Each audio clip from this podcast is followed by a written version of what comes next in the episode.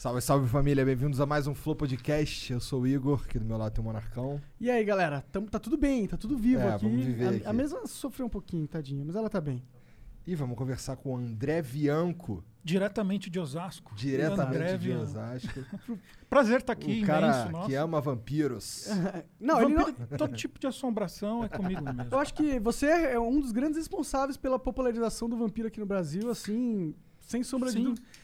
Eu só. Bom, o André é um escritor, né? É, Ele escreveu o Sete, o Sétimo, o Turno da Noite, Senhor Senhor, da da, Chuva, o Chuva, Bento. A saga Bento, que todo mundo adora. Eu acho o Sagamento muito foda. Inclusive, acho que é a minha preferida. O 7, claro, porque é o Aham. primeirão que eu, que eu li. Mas a Bento é muito épica, tá ligado? É muito Senhor Total, dos Anéis total, é. e, sei lá. Eu, eu adorei muito, tá ligado? É, mas e a gente vai conversar isso. É, foda. Vamos lá. Mas antes disso, Tô o Monark vai isso. falar do, do patrocinador. É, a gente tem o, a Exit Lag, que é um serviço de melhoramento de conexão para jogos digitais. Se você tá tendo problemas com o seu ping no seu Fortnite, no seu Warzone e tudo mais, use a Exit Lag. Você tem três dias grátis para testar, não precisa pôr cartão. Se funcionar, põe o cartão, assinou, acabou o lag, vai lá ser feliz, tá bom? Exit Lag é foda. Ó, a gente lançou a nossa loja exatamente hoje. Loja? Ah, é loja.com. Não, aliás, é www.flowpodcast.com. Não, é isso mesmo, você tava falando certo e se corrigiu. Ah, é? Errado. Como que era? loja.flowpodcast.com.br Ah, é? Caralho. A loja.com. Caralho, fala de novo aí que eu não sei falar mais. loja.flowpodcast.com.br Exato. E a gente tá com várias camisetas muito massas, cinco modelos. Inclusive, Já pe- catei a minha. já pegou? Ah, Já catei beleza. a minha Matriosca lá. Boa. Boneca russa. Boneca russa, que tem a ver com o seu. Seu O filme- 40 luas. que eu Ah, tô 40 escrevendo, luas, entendi. E já vamos mais falar sobre isso. Então vai lá, aproveite e compre a sua camiseta. Os membros do Flow é, já estão com desconto, né? Então aproveite lá para comprar desconto se você é membro. Se você não é membro, vire membro, né? A gente vai inclusive é, ceder, doar um desses livros aí para vocês é, lerem e se arrepiarem e tudo mais. É, então vai lá, loja.flowpodcast.com.br, compre agora a sua camiseta. Vai acabar rápido porque a gente só fez mil. Então vai acabar rápido. Já foram assim, 200. Então vai lá. A gente lançou hoje. Então vai lá. É, bom, se quiser mandar uma pergunta pro André ou pra gente, são 300 bits. As primeiras cinco mensagens são 300 bits, as cinco seguintes são 600 bits e as últimas cinco são 1.200 bits aqui na Twitch, tá? Se quiser mandar uma propaganda, são 20 mil bits pra mandar. Você pode mandar quantas propagandas você quiser. Manda aí. É, ah, se você quiser ver as melhores partes dessa conversa, está no canal Cortes do Flow. Vai lá no canal Cortes do Flow pra pegar tudo picotadinho, separadinho por tópico pra você degustar, tá bom? Posso falar da Exit Lag? Claro, cara. Eu sou old school, cara. E aí eu era quicado direto. Eu jogava Team Fortress. Ah, sério? Sério? Que foda, cara. Eu era engenheiro e médico, assim, tipo, arrebentava. Não, eu adorava jogar de dinheiro também, né? Fazer a, a, a Sentry lá, A só ficar Sentry Gun, assistindo. né? A amiga minha, a- uma gameira, a Aninha Kali, falou, pô, você precisa jogar isso aqui. E Dartana foi inspirado nesse lance de classes, né? Dartana, o meu livro tem esse lance. Se um não ajuda o outro, não, não vai pra frente o negócio. É muito Interessante. louco. Pô, esse livro é grande, inclusive. Ele é uma história, parece que ser bem robusta. É, ela, é, você que gostou do épico, do Bento, você estava me falando Sim, aqui. adorei. Dartana você vai pirar, porque são deuses de guerra, né? Então tem exércitos atrás. É um dos meus livros mais malucos que eu já Porra, escrevi. demais. Eu tava precisando me engajar com a leitura novamente, cara. Porque eu tô há um tempo que eu só trabalho, eu só fico jogando jogo e vendo Twitter, tá ligado? E não tô parando pra ler e eu sinto falta disso. Porque eram momentos Por que... favor. Pô, e você, inclusive, foi o cara que me fez a, a, é, gostar de ler no começo de conversa. Eu lembro que eu tava, acho que... Ah, era quarta série, tá ligado? Tipo isso, é. É, é. E aí eu, eu tinha. No, na casa de um amigo meu, na, no, no mesinho de centro da sala, tinha esse livro, Os Sete. Aí eu vi, ele falou que era de vampiro e tal, e ele nem tinha lido, tá ligado? Tava lá. Aí eu peguei, pô, posso levar? Pode. Eu peguei eu, e fui ler, cara. Eu simplesmente me apaixonei demais por, pelo, por aquele livro e pelo universo que você construiu, tá ligado?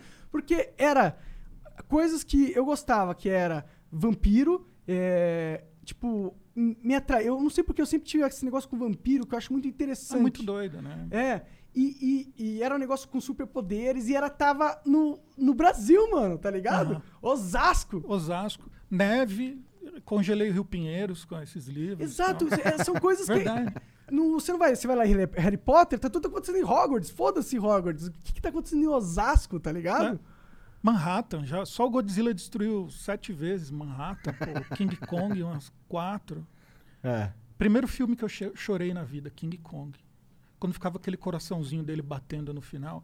Era- ele é de 79, mas naquela época a gente tinha que esperar uns seis anos para chegar. Olha como tudo mudou, né? Aí quando veio pra cá 80 e pouco, era moleque, tava assistindo. Aí o coraçãozinho, eles jogaram pesado, né? Quando King Kong cai lá de cima do arranha-céu, é, o coraçãozinho dele vai batendo assim, tum, tum, tum, tum. Aí ó, a lagriminha desceu. Primeira vez que chorei na vida, King Kong. Eu não vi King Kong, não esse daí. É, o, É esse muito antigão, legal. né? É antigão. O clássico. Não, o- tem o preto uma- e branco, velhão, Aham. mas esse. É... Pô, ele é muito doido, cara. Eu não tipo, vi. quando você é moleque, é uma fantasia, fantasia pura, né? Tipo, essa mistura que me levou pra esse caminho aí de escrever Dark Fantasy, essas paradas. É. Opa, O obrigado. que, que foi a primeira coisa que tu escreveu?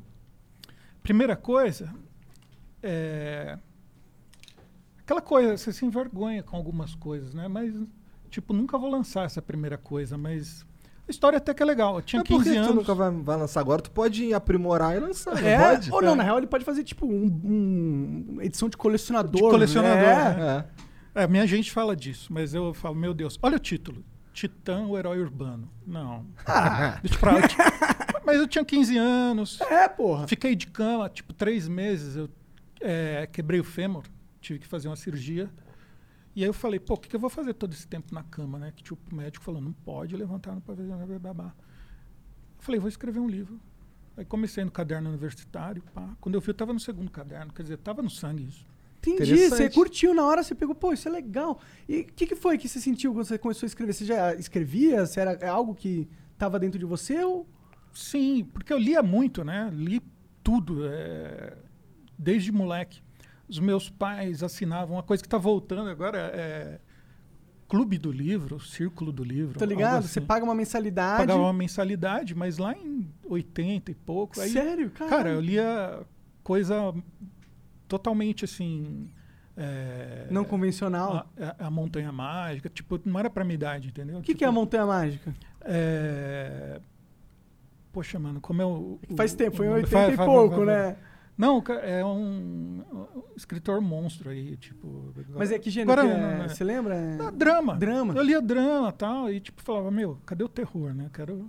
Porque assistia filmes de terror naquela época. Você era aficionado por terror? É Porque Total. tá pra ver que o terror tá presente nas suas obras. Quando tu pode. escreveu esse, esse teu primeiro, o Titã Urbano aí, como é que é? O herói urbano. O Titã, Foi o nessa herói época, urbano. 15 anos. Então, essa história, ela, ela já tava na tua cabeça ou tu foi escrevendo e foi descobrindo a história? Como é que funciona? Essa primeira eu fui escrevendo e descobrindo. É? Mas é, conforme você evolui, né, você faz escolhas. Como eu escrevo ficção, tem todo um jeito de você enredar o, o leitor, né? Isso que o, o Monark estava falando, que ele pegou o meu primeiro livro e foi pirando, né?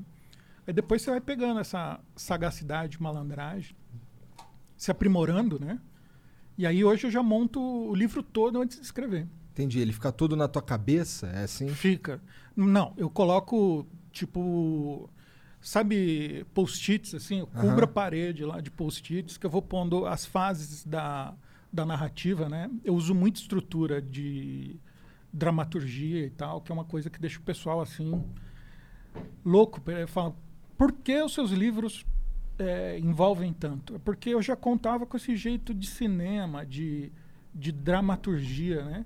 Tanto é que os livros não é só a aventura que é legal, as pessoas vão se pegando nos personagens, eles têm conflitos banais assim, mas que vão ficando potentes dentro da história, porque a pessoa tem uma empatia, né? Tanto é que o sete, eu errei a mira, né? Que os vampiros eram para ser os, os, Os inimigos, vilões, os né? vilões. Todo mundo adorou os vampiros, porque eles têm, você tem uma mais empatia com eles. Eles têm assim. muita personalidade também, Exato. né, cara? É aí o caminho. Interessante. É o E o- caminho. os sete foi o teu o primeiro livro que tu lançou?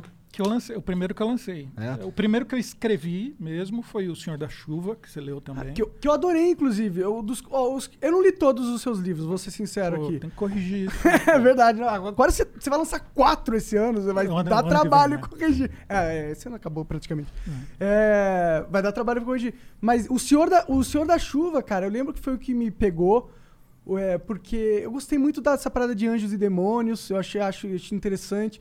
Eu gostava de, tipo, que cho chovia e o cara ficava forte, É. tá ligado? Total é piração, né? Tanto Tipo, muito essa, essa parada da chuva. Por que com a chuva? Eu gostei da chuva, porque eu, eu ado- Aí eu ficava, quando moleque, tomava chuva, aí eu saía na chuva, eu me sentia Saia fodão. voando, vou voar. É, na época que eu tava lendo esse livro, porra, chovia, eu saía na chuva, assim, caralho, a chuva não me afeta. ligado? Cadê o meu anjo? Né? Pois é, pois é, esse negócio do anjo é legal também. E, e acabei lançando o 7 porque eu senti que tinha uma pegada mais forte, ele ia ter mais chance né, de ser lançado, porque tinha mandado o Senhor da Chuva para várias editoras. Pô, mas eu escrevi com 22 anos, né? Tipo, Sério? Muito novo, é. Caralho. E aí o 7 eu escrevi com 23. Então, Você escreveu com 23 anos o 7, cara? é, é, entrei pra essa vida aí e não parei mais. Caralho, Aí mas é uma obra muito forte pra você escrever com 27, é, 23 anos, né? Ah, é, mas eu adorava, desde de moleque adorava esse mundo dark, né? E tu Era foi lançar isso quando? Tu tinha quantos anos quando lançou? 25. O É? 7, porque nenhuma editora quis, né? Naquela época Como que foi? Você tinha que mandar pelo correio, botar no, no envelope, ficar esperando a editora abrir aquele, aquela parada. Aí demorava uns seis meses para responder. Quando eu mandei o Senhor da Chuva para várias editoras, aí não quiseram. Aí quando eu mandei o Eles sete, pelo menos respondem que não querem? ah, eles mandam uma cartinha educada lá, tipo, vai cagar e tipo, não queremos. Mas será que eles leram? Aí eu, eu não sei, cara, deve ter Porque lido eles as primeiras devem- páginas. Não assim. deve ter lido, mano. É, sei lá. Aí eu fiquei deprimido por cinco minutos quando eu recebi a carta. e aí eu liguei na editora, na minha empáfia, né? Liguei lá pro Rio de Janeiro. Falei, então, por que você não vai publicar o sete? É tão bom esse livro. O autor tem que ter um pouco dessa audácia, senão... Aí Tem ela falou, ter, né? Se ela acredita. falou, brasileiro não gosta de ler terror Hã? escrito por brasileiro. Cara, Aí eu falei, ah, é? Agora você vai ver. Agora eu publico de ódio esse livro aqui. Aí quando eu publiquei o 7, foi quando a história famosa, né? Eu saí. saí sa- fui demitido, né? Comecei a juntar dinheiro para publicar o livro, mas fui demitido. que merda. Onde você trabalhava? É, numa empresa de cartão de crédito, olha só. Olha lá. É. E aí tinha a pequena Júlia, minha rebenta, ela tinha um aninho. E toda a família pensando, né? Quando eu pegasse o FGTS, falava, pô, vai dar entrada num apartamento, né? Aquele negócio. Porra nenhuma. Fui direto para uma gráfica. Meu amigo Christian fez aquela primeira capa. Eu cheguei com o desenho da capa de 7, né? Ele catou, amassou e jogou fora. Né? Vamos fazer uma capa direito aí para esse livro. Aí ficou maravilhosa. A primeira clássica preta, Não, né, vermelhos. Pois Não é, tinha- aquela chamava atenção pra caramba. Então, aquela, eu não aquela- tinha um para divulgar, né? Porque tinha perdido emprego, filha, esposa, tudo. É, morava no fundo da casa da minha mãe. Aí pensei assim, caramba, né? Agora eu, eu lanço esse livro, as pessoas vão querer ler esse livro, né? E aí comecei a, a levar para tudo que é livraria de São Paulo, ia com meu ninho, pá, levando de livraria em livraria. Aí quando o cara falava que ia ficar consignado, né? Tipo, não ia comprar o livro, ia ficar lá. Aí, tipo, Se vendesse, voltar- ele- boa sorte, É. né? Tal. Entendi. Aí eu fazia maior cara de desapontado, assim, falava, pô, pelo menos põe na vitrine esse livro.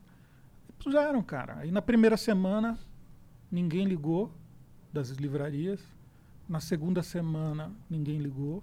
Na terceira semana, eu já estava procurando de que ponto eu ia me jogar, porque Se não tá Eu tinha- vendendo, eu não tenho o que fazer. tinha recebido, assim, vai, 30 pau, mais ou menos. E fazer o livro custou Da rescisão, né? 29,500, é. Aí eu falei, caraca. Como que você tentar agora? minha família? Aí segunda de manhã tocou o telefone.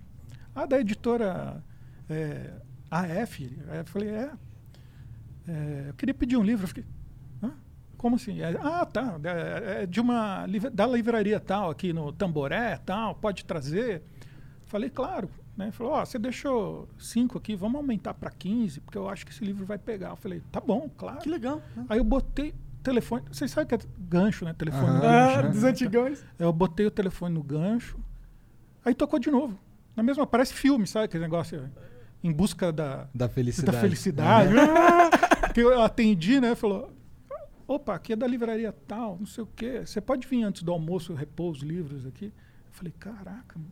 Maneiro. Aí ele, mesmo papo, falou: vamos subir aí para 15. Tipo, era um número mágico deles lá.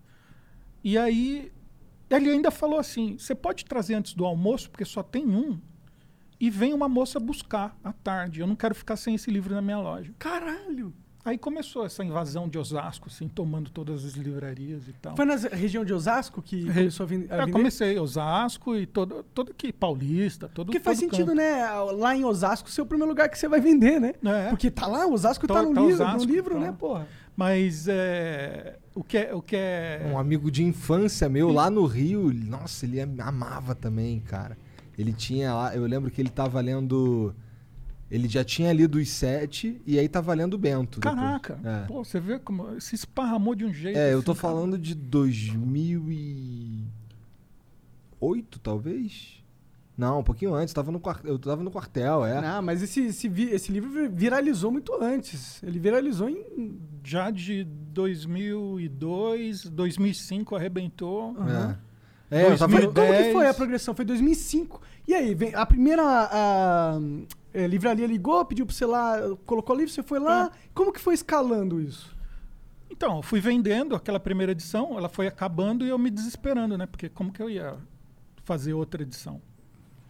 E, e tipo, mas aquela coisa, né? Pô, errou feio, né? A, a, a editora que não quis publicar, né? Porque Perdeu o livro grana. começou a arrebentar. Aí quando estava chegando no final do estoque, aquela coisa, é, aquelas coisas vão se encadeando, né? Tinha uma editora, Novo Século, que estava abrindo é, em Osasco, Que é essa que tá publicando o teu quadrinho. é, exato. Publicou tudo meu antes. E aí a coisa mais louca é que nunca tinha aberto uma editora de ficção em Osasco, né? E ele tinha uma loja no Shopping Continental. E aí, antigamente as lojas, livrarias eram de família, assim. As grandes redes pegaram depois, comeram tudo. Não dava para você chegar lá e falar, "Ó, compra meu livro. Antes, como era tudo de família, você batia na porta. Eu falei, ó, eu escrevi um livro, publiquei. Ah, a gente não quer poesia, não. Então, tô, tô de boa. Eu falei, não, não é poesia, é ficção, é um livro de vampiro. Eles, ah, o quê? Deixa eu ver. Eu mostrava, então, são sete vampiros que estavam numa caravela, que foi descoberta Essa ideia é muito boa, porque tem tudo a ver com a. tudo do É, é, com a porra. gente. E aí eles olhavam pra cá e falavam, caramba, que legal, cara. Vai vender, quero. Isso é muito doido. Não, porque- assim, a sacada de cada vampiro ter um poder pica, tá ligado? É Aham. muito da hora, mano. E a gente ficava assim na, na expectativa dos caras. Eu, a gente, eu ficava na expectativa dos caras mostrarem o poder, tá ligado? Aham. Porque no começo é, acorda só o inverno, não é? Exato. E- que sai ao inverno levando o acordador. Né? É, é, o acordador. Caralho, isso me traz umas nostalgias, mano. É. E aí, aí ele mostrava o. Tipo, e os poderes deles eles vão escalando com o tempo. Vão, isso é, é.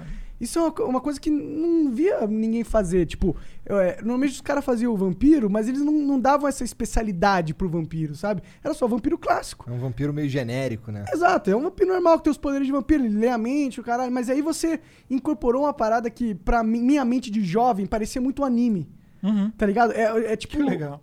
Sabe, sabe porque to- quando você vai no anime, todo personagem no anime ele tem um poder especial diferente, tá Aham. ligado? E o meu cérebro ligou aquilo, e é duas coisas que eu gosto, e eu, eu gostei muito. Cara, eu gostei muito do seu livro, mas c- A, continua a aí. minha caçula Bruna é viciada em anime. Eu assisto vários com ela. One Punch Man é um One Punch Man. Esse é bom, esse é ótimo. É muito engraçado. Tem que ver Jojo. Jojo. Jojo's Bizarre Adventure. É, ele é fã Uau. esse- É. Uau. Esse é louco. E ele é bem é bizarro louco. mesmo. né? Sidônia, vocês assistiram? Não, mas eu já ouvi falar. Piradão esse É? Sidônia. A gente assistia tudo junto. Juntava todo mundo em casa pra ver o Sidônia. A gente ficava lá. ah, Nakato Tamikaze. Era o personagem. E, e Supernatural, tu viu? Sobrenatural? Não, minhas filhas maratonam direto, mas eu tenho essa mancada na minha vida. Eu nunca vi, nunca assisti tudo. Ah, só é maneiro Supernatural. até a quinta temporada. Depois é mais ou Não. menos. E a última é legal. É, eu e acabou de desaponto acabar. as pessoas. Falam, que série você está assistindo? Todo mundo acha que eu tô vendo uma coisa trevosa. Eu, falo, eu tô vendo The Crown, né? A, a Ah, esse aí tá popular, esse aí, tá todo mundo assistindo essa merda. É, mas é legal pra caramba. Mas tu guarda uns filmes trevosos, eu imagino. Gosto, vejo bastante coisa, mas, Mas já também tanto vejo na- muito drama, né? É? Eu gosto. Porque é o que ajuda, que nem o Monark estava falando. Cada vampiro tinha uma caracterização, né? E tem as malandragens que vai aprendendo. Fala, não, tem que segurar a pessoa. Eu botei logo de cara o nome dos sete vampiros. E o primeiro é inverno. E o que acorda? Quando ele vai se regenerando, começa a esfriar tudo lá, o, o, o armazém que eles estão, né? Estão recuperando aqueles cadáveres e tal, porque estão tra- tratando como E relíquia é, histórica. relíquia, exato. Múmias. É, múmias, né? Mas o primeiro começa a se restaurar, porque tem todas aquelas coisas, bits que dizem, dizem que é clichê, né? Enquanto estão abrindo a caixa de prata, um estudante se corta numa beirada de metal, aí desce uma gotinha, pronto. Para vampiro, virou É o que merda, né? precisa. Pronto. Um pouquinho de sangue já começa a iniciar um processo de regeneração. Aí começa a nevar no lugar, né? O pessoal, ah, inverno, liguei. Aí já tá vendo os outros nomes, né? Tipo acordador. O que, que é isso? É, é, e a imaginação vai lá tentando imaginar E qual o- que é o superpoder. E alguns você já mata. Tipo, você entrega pro leitor um pouco, né? Tempestade. Ah, mano, na hora que esse cara acordar. Vai chover E é pra- clássico na hora que ele desperta o Tempestade. É muito foda. Quais eram mesmo os sete? Que eu- a minha memória é uma merda. Eu sei que tinha. Tamo junto. o- Eu esqueci o nome do meu ator, Thomas Mann. Boa. Lembrei. Tá tão ruim assim. É, tem o inverno, tem o acordador, Acordador. que são os principais ali, do, pelo menos dos sete, eles são os que passam mais tempo acordado e fazendo as coisas acontecer. Puta, é muito legal a dinâmica dos dois, eles brigam pra caralho, tá Todos ligado? brigam, né? É, é tipo, eles são amigos, mas eles também são inimigos mortais, tá ligado? E, Gão, rola umas coisas doidas que são, tipo... Eles estão andando, tipo, discutindo, assim, direto, né? Porque eles vão absorvendo muito a nossa linguagem, muito rápido, né? Pra poder justamente se, Se mimetizar, assimilar, é. sumir, assim, pra ninguém perceber. Ué, e eles estão e eles andando... falam o quê? Eles falam Português de português, mas arcaico, né? Tá. Na real, na vida real, mesmo não ia entender coisa nenhuma. Mas eles estão dando, dando, dando um rolê no meio do mato lá pra se esconder, tropeça num trilho de trem. Assim.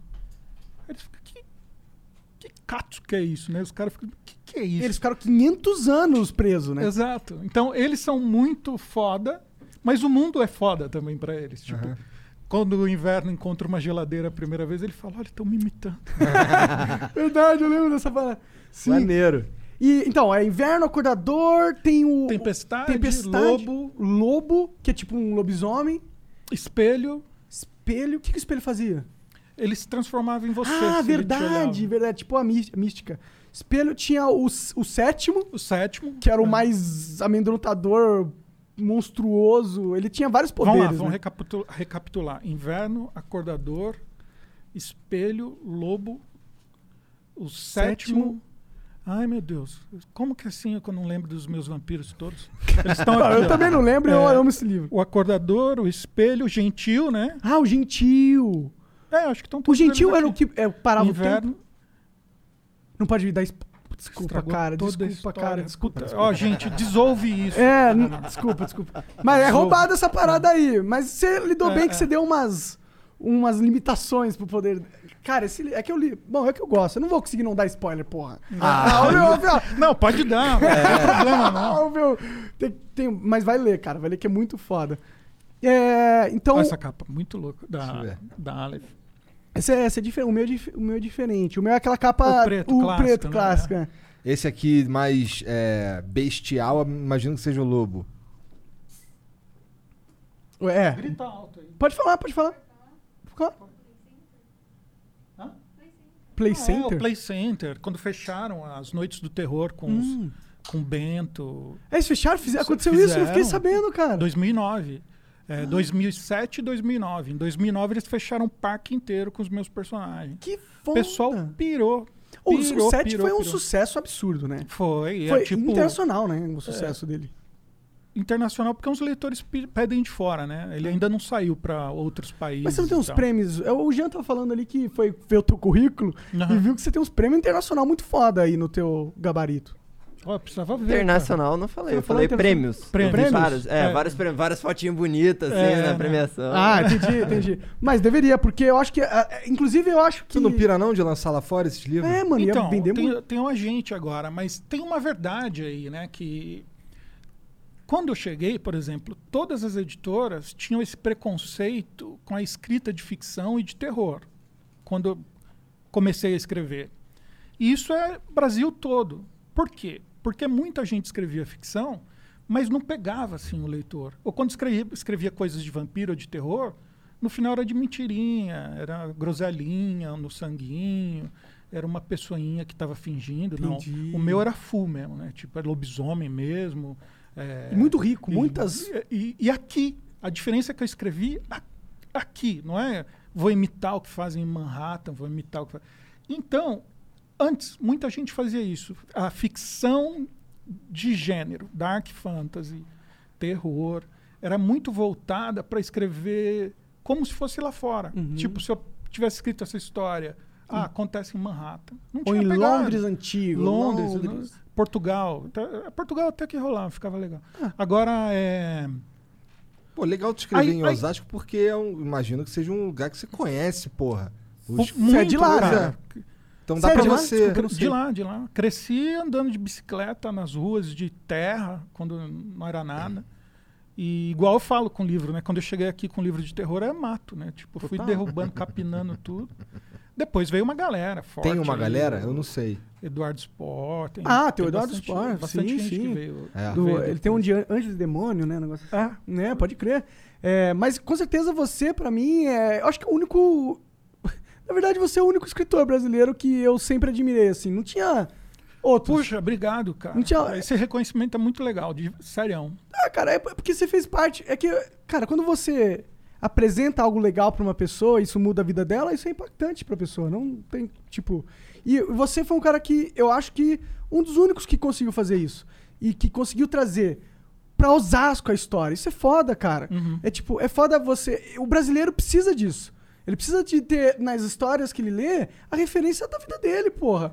Quer Uma representatividade e tal. É, tô cansado de ver o Homem-Aranha salvar Nova York, ou sei lá, qualquer cidade que É, Nova todo, York. todo mundo destrói aquele lugar, que inferno. Exato, mano. E, e tem um, isso muitos anos atrás, tá ligado? E, e você fez uma porrada de livro. Como que foi o sucesso do set? Quando que você percebeu que o set tinha viralizado, assim, no Brasil todo? Cara, quando eu percebi que os meus livros tinham. Tava extravasando, Aham. foi aqui no shopping. é, Morumbi? Não, não, não. Ibirapuera? é, depois depois Vila do? Paraíso ali, é, Santa Cruz? Santa Cruz? É, acho que é. Eu não manjo. Shopping Santa Cruz. É, eu Deve ser. não manjo. É, aí o que aconteceu? Tava, tava tendo um. Ia ter a noite de autógrafos, era o lançamento, acho que do. do Vampiro Rei. E a editora marcou no mesmo dia do lançamento do Piratas do Caribe, na Pô. frente do Cinemark. Eu falei, porra, ferrou, mano. Aí o estacionamento é no alto, né? Eu tava descendo na escada, rolante, né? É, tava com a minha ex-esposa e olhando para lá, né? É, para o Cinemark. Eu falei, pô, um dia nós vamos chegar na livraria e vai estar uma filona desse jeito aí. Aí quando terminou a escada rolante, eu desci, a fila tava saindo da livraria. E passando na frente do Cinemark e tal, e atrapalhei Piratas do Caribe. mano. Que da hora! Foi o mano. dia. Pau no tipo cu do assim. Piratas do Caribe, porra. E no, no Memorial da América Latina, quando eu lancei o Bento, também tava lotado, um dia de tempestade, né? De chuva. Ah, da Eu tava hora. lotado. Eu falei, caraca. E foi a Liz Vamp, a, a Marilis, né? Que é filha do Zé do Caixão, fazer uma apresentação Ah, e tal. Eu falei, caraca, que legal. Maneiro. Aí as coisas estavam virando. Era um tempo é, muito incrível, assim, para fazer essas coisas, né? Começar. E não, não tinha outro escritor de terror. Não Então, tinha, mano. Tipo, eu peguei o lugar, tava tipo vago, falar, entre aqui. Eu falei, beleza. E eu acho que até hoje não tem uma referência maior nesse sentido, né? O Bento realmente foi também outro que me cativou, mano. O Bento foi legal, cara. Bento já lançou quantos? Bento é audacioso. audacioso é né? audacioso. São é, 16 livros já. Caralho. né? O Bento tem uma sequência, não é? É o Bento e é. o Vampiro Rei? É, Não depois lembro. eu corrigi isso, porque era Bento, Vampiro Rei 1, Vampiro Rei 2. Então Ah. tinha muita gente que comprava o Vampiro Rei 1, né? E não, não- E não tinha lido Bento. Aí eu mudei tudo pra Vampiro Rei 1, 2 e 3. Aí veio um monte de Ah. gente me atazanar também, brigar. Não é mais "Pô, Bento, Comprei Vampiro Rei 1 e era o Bento. É, não, Ah, é, não tem mais. putz. É o Bento, é, cada, cada um tem o seu título, né? É Vampiro Rei 1, Bento, Vampiro Rei 2, é, Cantarzo e Vampiro Rei 3, a Bruxa Teresa, né? Bruxa E Bruxa Teresa vai lá pra Marajó. Sim! É, tipo, ela vem caminhando em cima de búfalos, assim, é muito louco. É Tipo, muito louco. É tudo Brasil, tudo Brasil, é Não, tudo nosso. E eu adorava que, tipo, é, é meio pós-apocalíptico o Bento, tá ligado? A humanidade meio que sucumbiu Total. e Mas tem a ver com, os- com os sete, o Bento? Tipo, é algum... tem a ver com. Tá no não, mesmo não, universo? Não, não, não, não tá no mesmo universo, são universos à parte. Todo mundo me pergunta, qual é o livro que vai juntar os dois? Eu falei, não, Deixa quieto. Um é mais clássico, os sete são aquela pegada de vampiros mais Vampiro à clássica. máscara. E Bento já tem uma outra pegada. São vampiros também, mas eu já estava mais maduro, mais velho. Quantos anos você escreveu o Bento? 29, mais ou menos, bem idoso já. Os caras não, não te pedem uma sequência dos sete? Pedem muito, pedem de tudo. Calma, tá chegando, gente, calma aí. Mas voltando Ih, um ó, pouco pro Bento. Ano que vem ele vai lançar quatro livros. Será que Quatro um desses livros. é a sequência dos sete? Não, inclusive ele, ele revelou uma coisa antes ali que é foda também, que não tem a ver com o livro, mas tem a ver com outro, outro tipo de mídia que pode acontecer aí no futuro. Mas, Isso, é. é. Logo, logo. Quer, quer revelar? Revela aí. Fala, o que, que, tá, o que, que você tá planejando aí pra mim? Porque, ó, eu sempre, quando eu lia a, a porra dos seus livros, eu falava, cara, essa merda tem que virar um filme. Tem que virar um filme. O Bento, principalmente. O Bento, eu, eu sei que. Eu já Talvez, escrevi pensando em filme, né? Assim, tipo, pensando em imagem. É muito imagético, né? Muito. E- Isso- E eu também sou um cara muito imagético na minha cabeça, então a gente junta. E eu, eu vi aquela, todas aquelas cenas, cara. Cara, o Bento, ele é um. o- a, a sociedade, ela tá meio que reclusa em, em, em muralhas, tá ligado? Tipo The Attack Attack on on Titan. Titan. Exato. E ele escreve. e ele vem bem antes do Attack on Titan. O, e era muito da hora porque eles tinham que defender essas muralhas, tá ligado? E aí tinha todo o eco, toda a so- sociedade dentro. E, e Aham. dentro da muralha tem um cara que do- de repente acorda e ele é muito pica, tá ligado? Ele é muito As pica. pessoas adormeceram, né? no- na noite maldita. Ah, tem. né? É! É, Aí tem gente que acorda 30 anos depois, né? E, e- e é onde? Isso é no Brasil. É, no acontece Brasil. E tem várias fortificações que tem, tem as pessoas que eles recolheram, né? É, A Noite Maldita é uma briga entre os vampiros e os humanos para pegar essas pessoas que adormeceram. Metade do Brasil adormeceu, né? Então eles começam, se os vampiros pegam, levam para as cavernas, para Virar lanchinho. para os esgotos, né? Pra eles se É. alimentarem. Pra se alimentarem sem ter que lutar, né? Tipo, tá dormindo aqui, deixa eu tomar esse sanguinho, pá. Aí cuida dele, alimenta, ele É. com umas frutinhas, É, gerar tipo- mais sangue pra mim. É, e aí o- os humanos preservaram. Aí eles defendem, porque os vampiros querem entrar e pegar todos os adormecidos. Né? E de vez em quando, como o Monark falou, acorda um pica lá, que é o, o Bento, que vai pra cima. É tipo inconsciente. Tipo, se ele sente o, o cheiro do vampiro, ele sai que nem um louco e Ele só para quando matar tudo. O que, o que é muito. As cenas quando descreviam. E era, e era uma matança muito foda, porque chegava uma porrada de vampiro, aí os caras assim.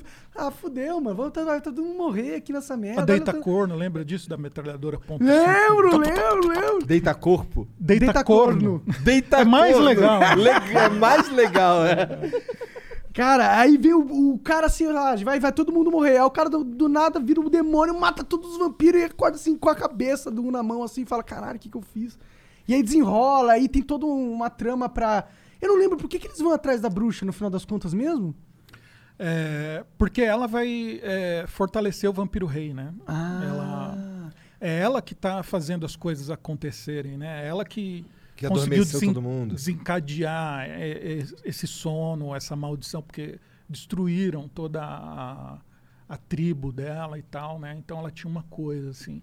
Não é, é, muita gente já me mandou, pô, mas você fez uma imagem é, negativa, né? Da da, Da cultura indígena, não sei o que e tal.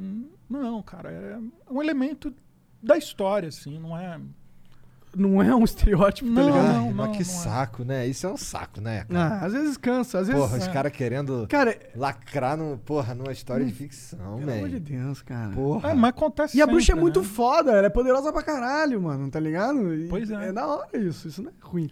E, e como que. Tipo, quando você tava escrevendo o, o Bento, o que, que, que, que você foi pesquisar? Qual que foi esse processo, cara? Você pesquisa, você, você medita? Co- como que você faz pra pre- preparar um livro? Não, eu penso muito na história, né? Não tem um trabalho poderoso de pesquisa é, antes de começar a escrever. Depois que começa a escrever, aí sim, é, pontualmente, é, precisa pesquisar. Surge uma dúvida. Pô, quero É. usar isso, mas o que, que é isso exatamente que eu quero usar? É tipo isso? Aí você vai a fundo. nas- Exato. É tipo, por exemplo, no meu Google Maps eu mapeei todas as cidades onde tem os, as fortalezas tal. Porque você tem que ter uma referência, né? Quando eu pus a, a, a Chapada Diamantina, né? Tipo, tinha que saber um pouco como é a geografia de lá tal. Aham. Mas é só quando chega lá, entendeu? Aham. Pode crer. Pode crer. Porque senão, que nem Dartana, eu caí numa cilada, né? Que tipo, eu preparei é, uma história que acordam os deuses de guerra, né? De tempos em tempos. Os planetas é assim. A pessoa não, não aprende nada em Dartana. Os Dartanas não aprendem nada. Então, quando eles dormem, no outro dia, eles não retêm conhecimento. É, tipo, se aprender por um acaso, é, evoluir, fizer uma cerca assim para cuidar dos, dos animais e tal, é, no outro dia ele não sabe fazer a Caralho, é tipo aquele filme do Adam Sandler, que ele namora uma mina que Esquece. ele esquece toda vez Esquece que ela acorda, é. esquece que ele existe. Mas são humanoides. São humanoides, é, são maiores que nós, tal. Mas é, de tempos em tempos nasce um deus de guerra lá no hangar, né, das feiticeiras, que é tipo um, um lance que nem Stonehenge, né, assim. Ele desperta assim de uma geleia, cresce, e tal, fica imenso, é um titã, né? De uma geleia? É tipo o berço, né? Ah. Chama o berço dele, é tipo uma gosma lá. Entendi, e aí ele, ele chega. E aí ele só começa a marchar. Sai marchando, já chega com uma arma imensa e não sei o quê. E os Dartanas, que nada sabem, né? Só vão atrás dele. Porque ele aí começa a conectar. Uma parte dos cidadãos, as, as, as meninas viram feiticeiras, né?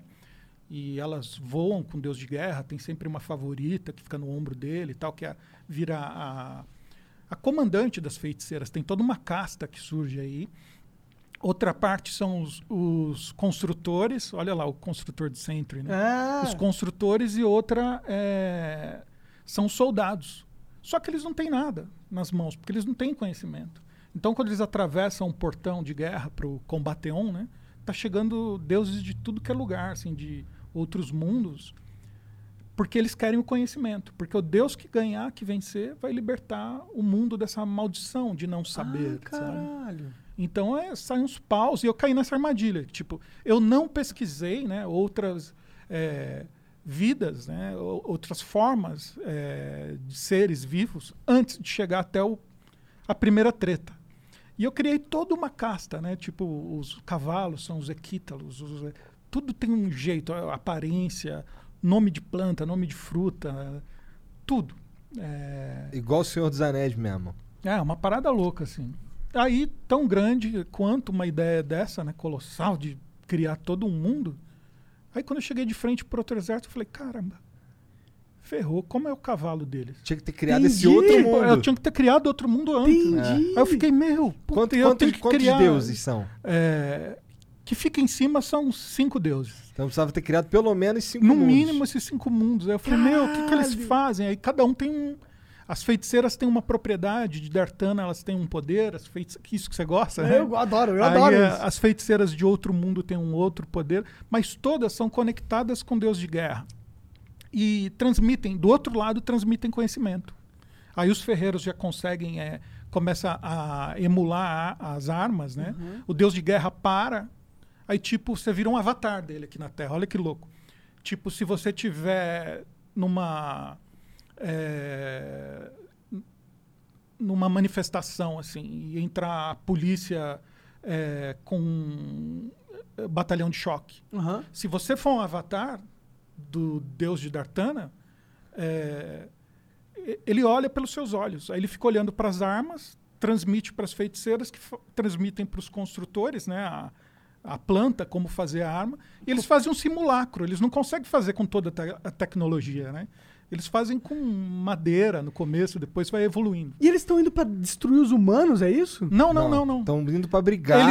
Eles estão indo para brigar um com o outro. Aham. Aí esses deuses viajam para planetas que têm inteligência, entendeu? Ah. O deus de Dartana vem sempre para Terra. Caralho, é, é universal a, a parada. É, é- Caralho!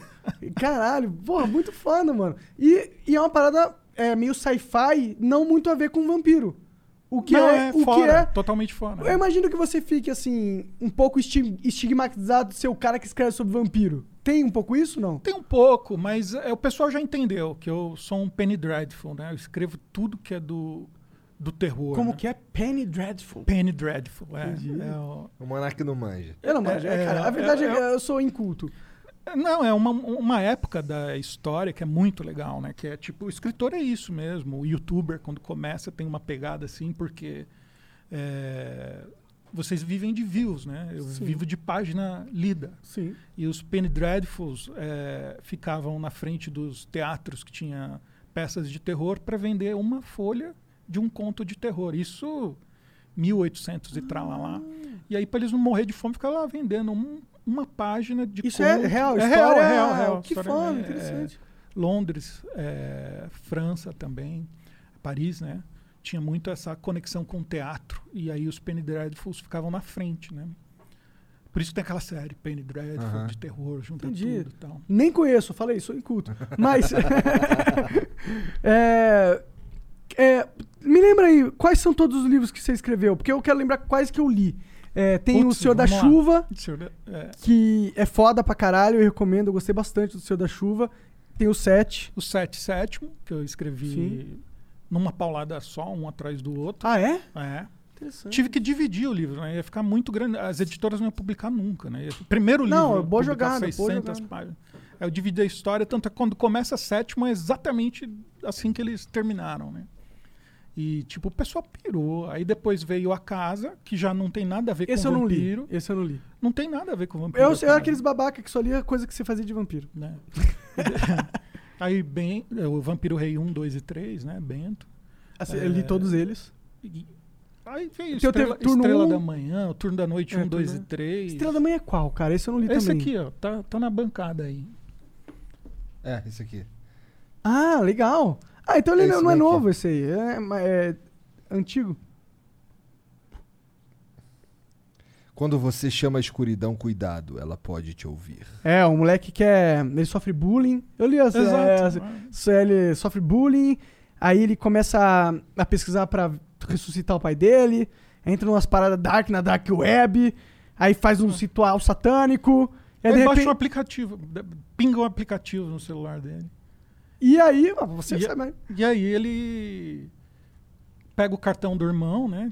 pra comprar um guarda-costas pra ele, porque ele tá morrendo de medo dos moleques da escola tal. E o, o guarda-costas, o aplicativo mostra vários, né? E ele compra o Estrela da Manhã, que fica sete dias com eles, né? Tem um contrato e tal, pá. Aí ele contrata o Estrela da Manhã. Só que quando ele aparece, ele é um, um cão, um demônio, assim. E ele pede sete nomes. Tem esse negócio com sete, né? Ele pede sete nomes pro, pro Mas o moleque. 7, 7 é um número cabalístico. Místico, né? né? É. Cabalístico, é, total. e, e aí ele dá o nome da professora, da diretora da escola, do menino que faz bullying com ele, da mãe do menino. Tu viu do Death Note? dele. Um anime? Ah, conheço, conheço. Então, Death Note tem uma pegada meio de. Que você vai dando o nome do cara que tu Vai quer escrevendo, matar. É, né? você É. escreve ele Caderno, morre. Aí você pode e escrever até morre. como ele morre. É. Caraca, bizarro, né? É. Bizarro. Recomendo esse anime. Minha é filha também foda. assistiu tudo de Death Note. Esse é então. super foda, esse vale a pena. A maneiro. Bruna adora, adora tudo, tudo que é bizarro também ela adora. Oh, e, e de filme de terror, qual que é o teu favorito, cara? Ai, difícil escolher um só. Eu né? tenho um favorito. O nome, é, o, nome em inglês é Insidious e em português é Sim, Sobrenatural. Sim, sobrenatural. Conhe é. muito legal esse. É, eu gostei do primeiro, gostei, gostei muito do primeiro e do segundo, que eles meio que se embolam ali. No, tem umas coisas que acontecem no primeiro, que aí no segundo tu vê por que, que aquela parada aconteceu. Acho muito louco. O terceiro eu não gostei muito, porque é um prequel, uma parada que rola antes, todo Uhum. mundo jovem, achei meio nada a ver. E o último eu achei meio fraco também, mas os dois primeiros são muito foda. São muito bons. Eu gosto dos filmes de terror do James Wan. Quase todos. O meu. Um dos meus favoritos, na verdade, ultimamente, né? A série me pegou muito, que foi a Mansão Rio, né? É bom isso? Muito bom, muito bom. Aí depois vira a Mansão o quê, Júlia? Você lembra? Bly. Ele tem uma continuação, né? São casas amaldiçoadas, assim. Cara, muito louco. Porque tem essa pegada que eu gosto, mistura drama com terror. E é belo, né? Você fica assim, uau, que coisa emocionante, assim, interessante. Não é só a, a- o Assustar. fator assustador. Medo, né? Ele vai te enrolando, te pegando, assim, é muito, muito é, bom. particularmente eu não gosto muito dos jump scare, tá ligado? Que tem. Também não. Eu acho, eu gosto mais dos que são daquele que você vai ficando tenso. Terror sabe? Coisa psicológico, psicológica. é. Desde é, é, o, o Psicose, é, o famosão lá do o Iluminado. Aham, Nossa, tipo, aham. vai, vai escalando, né? É. Essa coisa. Você fica assim, meu Deus, o que, que vai acontecer? Esses são os meus favoritos, são os que eu gosto mais. Que Aham. você. Ele vai te deixando tenso ao longo da história inteira, né? Não, não é um troço que é feito pra te dar um susto sem noção, né? É como, por exemplo, eu vi a freira. Eu achei a freira bastante assustador, mas eu não gostei muito, sabe? Eu achei que, sei lá, a construção podia ser melhor da coisa. Eu acho que tem muito, muito um susto assim que te joga e tal. Mesmo que você esteja esperando aquele susto ali, mas eu acho nada a ver essa parada de. Sabe um, que eu- um filme de terror que eu curti muito, que eu, se eu não me engano, ele é exclusivo do Netflix. É o Babadook. Tu já viu esse? Ah, eu é, acho que já vi. É, é de um garotinho, não é? Que é sempre assustado por um por uma assombração dentro da casa, assim, né? É, por causa de um livro. a mãe- aí um- é um- Aham, é muito doido. Esse é doido. muito doido. Esse joga muito com silêncio, que é que é é, é bem recorrente um, um- a, a moça ou as pessoas andando e não tem som nenhum, sabe? É só, sei lá, o passo. E ela vai olhando as paradas. E quando o monstro aparece, não faz um barulhão, é silêncio. É muito louco. Tu fica, caralho, É terrível. isso né? é sinistro, cara. Gosto muito. Tem uma galera que não gosta. Eu acho que foi o Venom, né, que falou que, que eu recomendei aqui em algum E não lugar. ele curtiu, falou, é. "Ah, Foi é o ruim." Venom mesmo. Ah, eu, porra, é porque tu não gosta de filme de terror, É. porra. Cara, eu Tem, já. tem um na Netflix, saiu agora, que é o é, é espanhol, Voces. É bem legal. Parece, parece muito com esse A Mansão Rio, assim, É. mas ele vai te pegando também, e também, assim, é no silêncio, sabe? Aham. Aí você fica assim, meu Deus, e agora? Tipo assim, é É Voces. que, tem, é que tem muito filme de terror no Netflix que é in- intragável. Eu já É. assisti a maioria, mas a verdade é que a maioria é muito ruim. Tem uns que são Aham. horrorosos, sabe? É, é sempre muito parecido um com o outro e tal. E, e às vezes é até meio cômico, né? Tem um filme que é pra ser... de- É, tipo, você... hum, É, você achar ah, escroto. tá. É, Mas sabe por quê? Que eu, eu acredito, eu não sou crítico nem nada. Mas eu acho que é porque não tem. Não, não- não- em nenhum momento a gente consegue criar essa ligação com os personagens. Daí eu tô cagando se ele vai morrer, Exato. tá ligado? Que nem eu, um- uma série que eu comecei a ver no, na Amazon, que é o Prime. É, The Boys? The Widest. The White? The, The Widest. Um negócio assim. As meninas que ficam perdidas na ilha. Não tipo, sei. parece um. The Boys, tô viajando. Parece um Lost 2, assim, tipo, meu. Mas sem nexo, vai ficando uma coisa besta, assim. E tipo, você, cara? Você já fez algum filme das suas paradas? Eu sei que você fez um, um piloto. Fiz o piloto do turno da noite, que achei que ia bombar, assim, no YouTube, que a televisão ia comprar na hora tal. Mas não bombou. Mas é, é culpa é minha. A culpa é minha.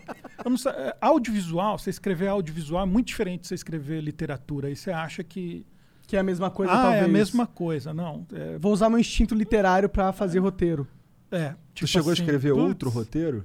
Muitos. Aí depois eu, eu, eu fui contratado pela Globo, né? E lá eles dão Ah, é? vários cursos de formação.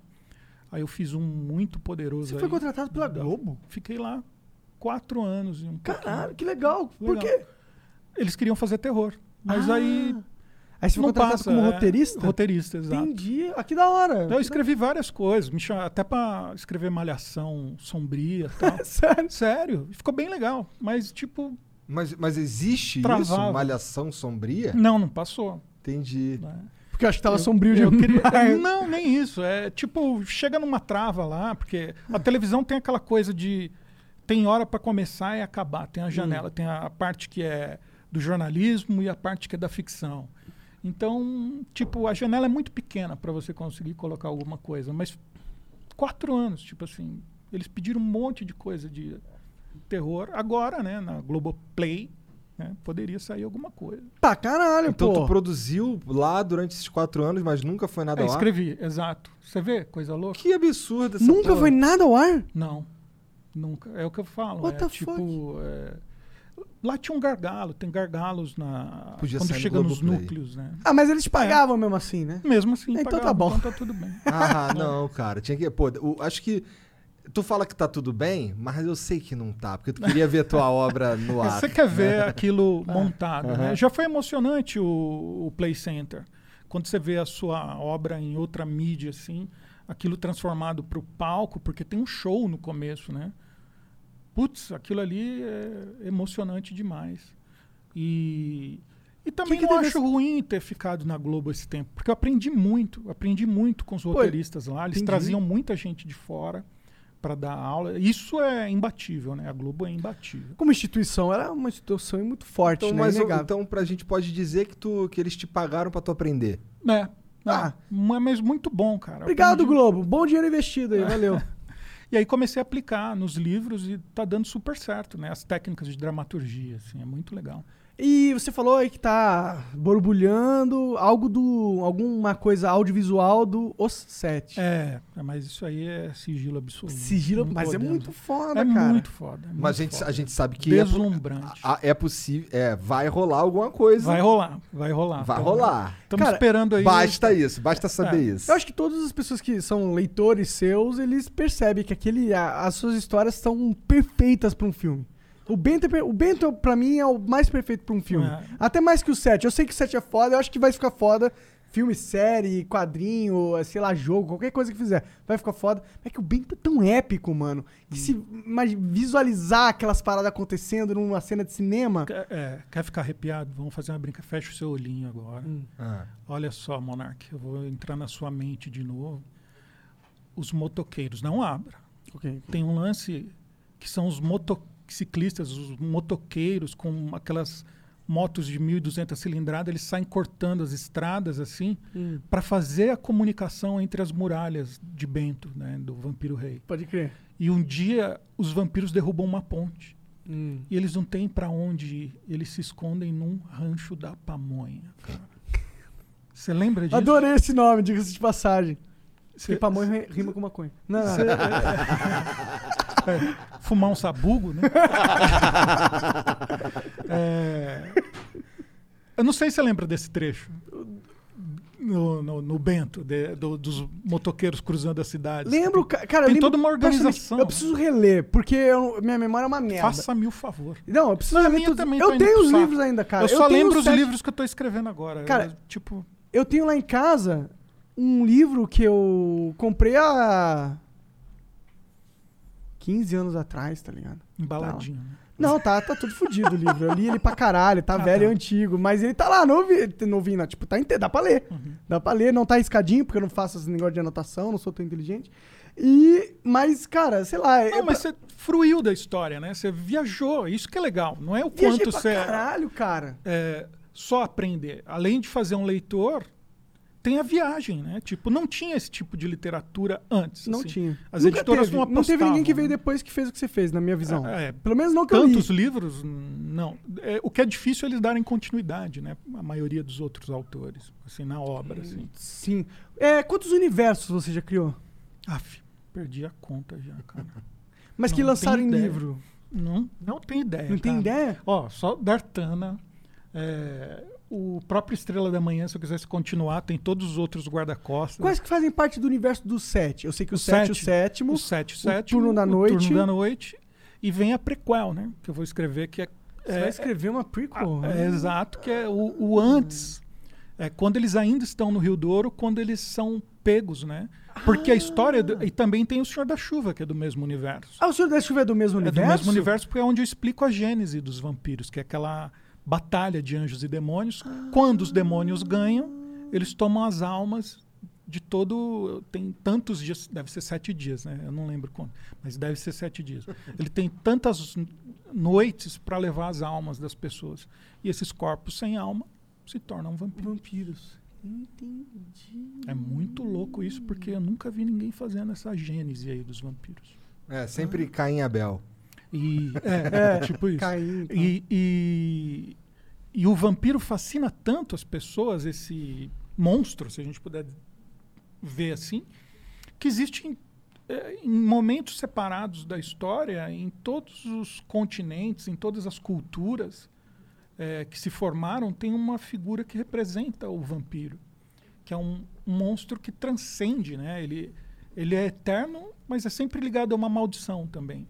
O clássico que a gente conhece Drácula. o vampiro precisa tomar Ah, sangue, né? sim, sim. Se mantém com esse sangue, né? Tem um preço alto para pagar por ser eterno. Tu viu a- o Drácula que saiu na Netflix? Ah, Um- um- não, não vi. é- Olha só, olha, eu esculachado, não, fiz a Não, lição de é mais ou menos também. É mais ou menos. Ele é, ele é baseado no- na obra lá do Bram Stoker. E, e só que aí tem um episódio a mais. Tem um episódio quando ele vem pra. Não sei, pa- parece que. É, o navio dele afunda. E aí ele só consegue escapar de lá séculos depois. Daí ele chega num. Me copiaram aí, ó. Ele chega num. É, é. Ele chega num, num. Em 2020. Aí tem uma, tem uma descendente lá do. Na verdade, a. Como é o nome, cara? Do. O, Van Helsing. Van Helsing. Van Helsing é uma mulher, na verdade, é uma freira no, nesse bagulho. Não, é muito legal essas misturas. É. E, e, no, e nesse, nesses séculos depois uma tem um Instituto Van Helsing e, essa, e a descendente é quem tá lá esperando o Drácula lá, ele saindo, porque ela sabia que, que ele ia voltar e tal, pega ele pra estudar. É mais ou menos, não é horrível não. Tem uma galera falando que é horrível, mas não é horrível, é mais ou menos. Podia ser melhor. Tem mais algum que é desse universo, que junto com o Senhor da Chuva? Ou esse Não, só, vai, é só vai esse? aparecer. Desse universo do 7 ainda Só esse. Tem- Vai- legal. vai- Não, é bom pra saber, porque eu por quero aí. conhecer tudo Deixa eu pegar uma. é, é tipo. é, daqui um tempo já tá aí. E Jubá, pega o meu celular aí, por favor. nesse tempo aí Pode de, de- Fica à vontade. É, nesse tempo aí de escritor tal, é, você deve ter vivido umas, umas paradas loucas, né? Chegou a conhecer al- alguma referência sua?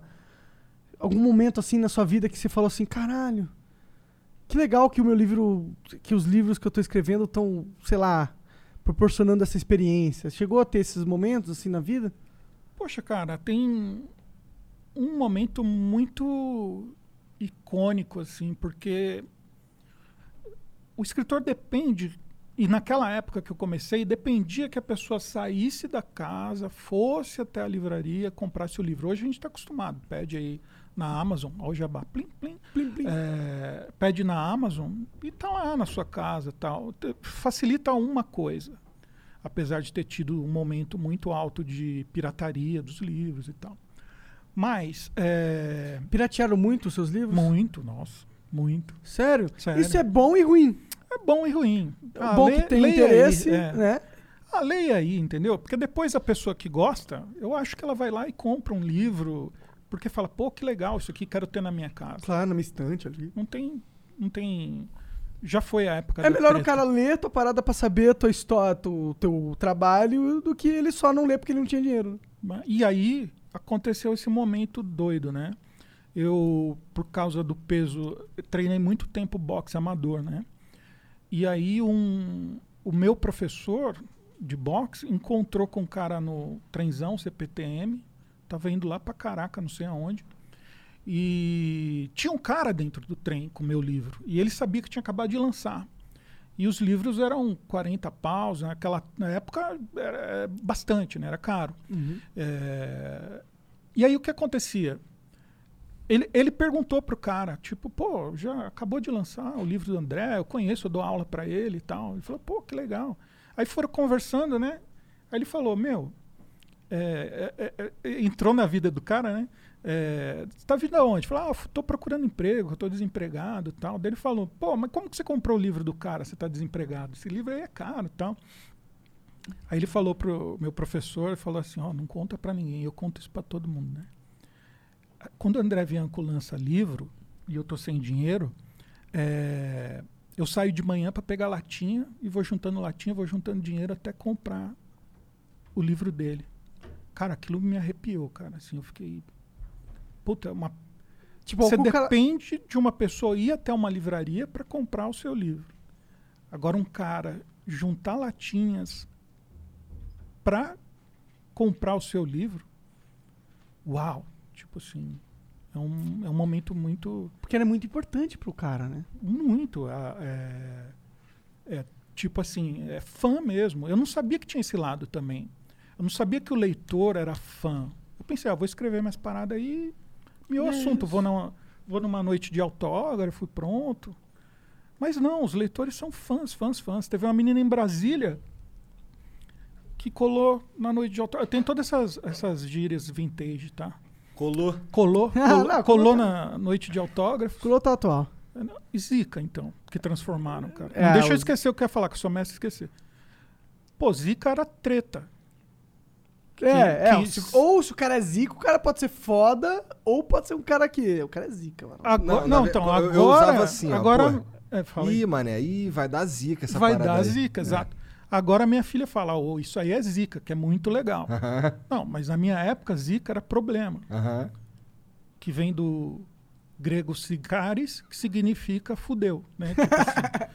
É, e aí a gente falava, porra, vai dar zica, ferrou. Ferrou. E aí, tipo, meu.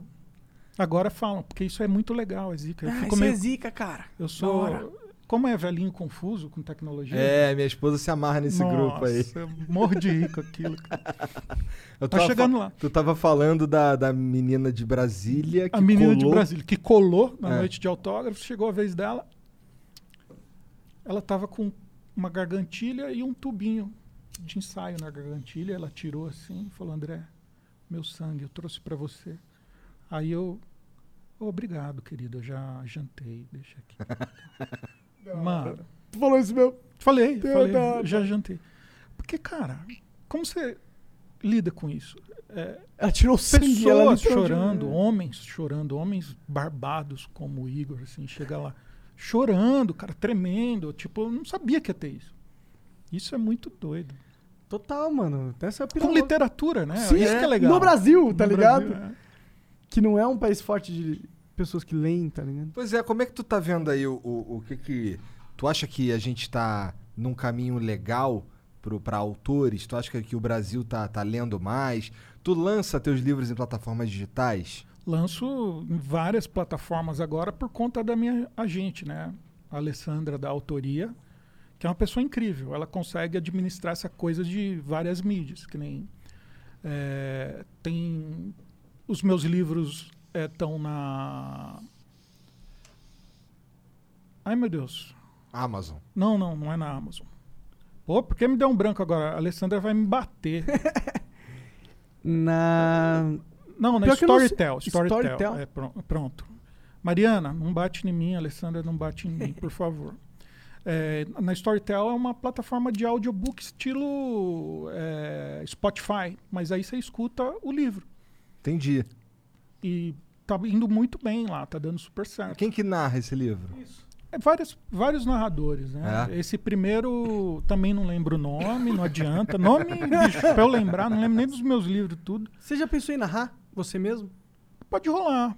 Pode rolar. Eu não tenho uma voz assim incrível, mas a- eu- o leitor se sente mais próximo. É, né? porra, é você. É o, é o autor narrando. Cara, é sabe? muito Não, mais não. foda quando o autor narra a parada. É muito mais Eu foda. imagino, eu imagino, porque eu sei exatamente a entonação que tem naquele trecho. E virar aí uma coisa nova na Storytel que é muito legal. Muito, e é inédito, né? Isso é que é legal. Então trabalho em várias plataformas. Aí, como eu disse, graças a, a minha escudeira, minha guerreira Alessandra aí, que coloca os livros em tudo que é lugar. Entendi. E aí, pra eu ouvir esses livros, eu entro O aonde? aplicativo da Storytel. Tá. Storytel. Storytel é a irmãzinha da, do Spotify. Assim, Ah, eles, é? Ah, entendi. eles eh, são do mesmo Interessante, eu não conhecia. É, não, não, não é do mesmo grupo. Eles são empresas, startups que sa- saíram juntos no mesmo prédio, assim. né? Ah, entendi. Então é, não, não é o mesmo conglomerado. não, é não, e não, não, não. São, são primas, vai então. mas, Ah, é, aí? mas ela, Começaram juntas. ela é especializada em audiobook. Audiobook no mundo inteiro. Entendi.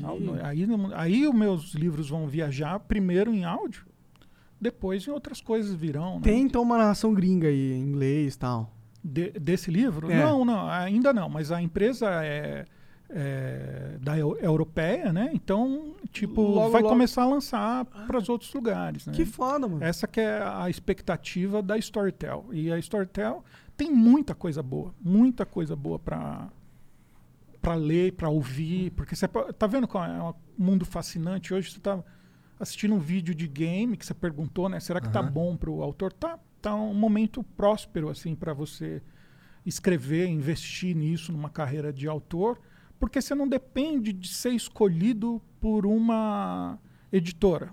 Você depende agora de escrever, de produzir e colocar nas plataformas à disposição. É, isso vai progredindo e crescendo, né? A sua fanbase vai aumentando. Você tá no YouTube, assim, eu sei que você tem o canal André Tem, Bianco. tem, mas ainda é filhotinho. É. ainda. É que foda que como que um escritor produz conteúdo pro YouTube assim pra caralho, né? Não é uma Ah, mídia muito que- legal. É. Eu, eu acho interessante, né? Que nem eu dou muitas aulas, né? Tipo de quem gosta de escrever, eu falo muito para esse público que tá aprendendo a escrever. Porque é aí que a gente se separou na ficção, né? O pessoal é, precisa entender como você entra no coração do leitor e na cabeça também.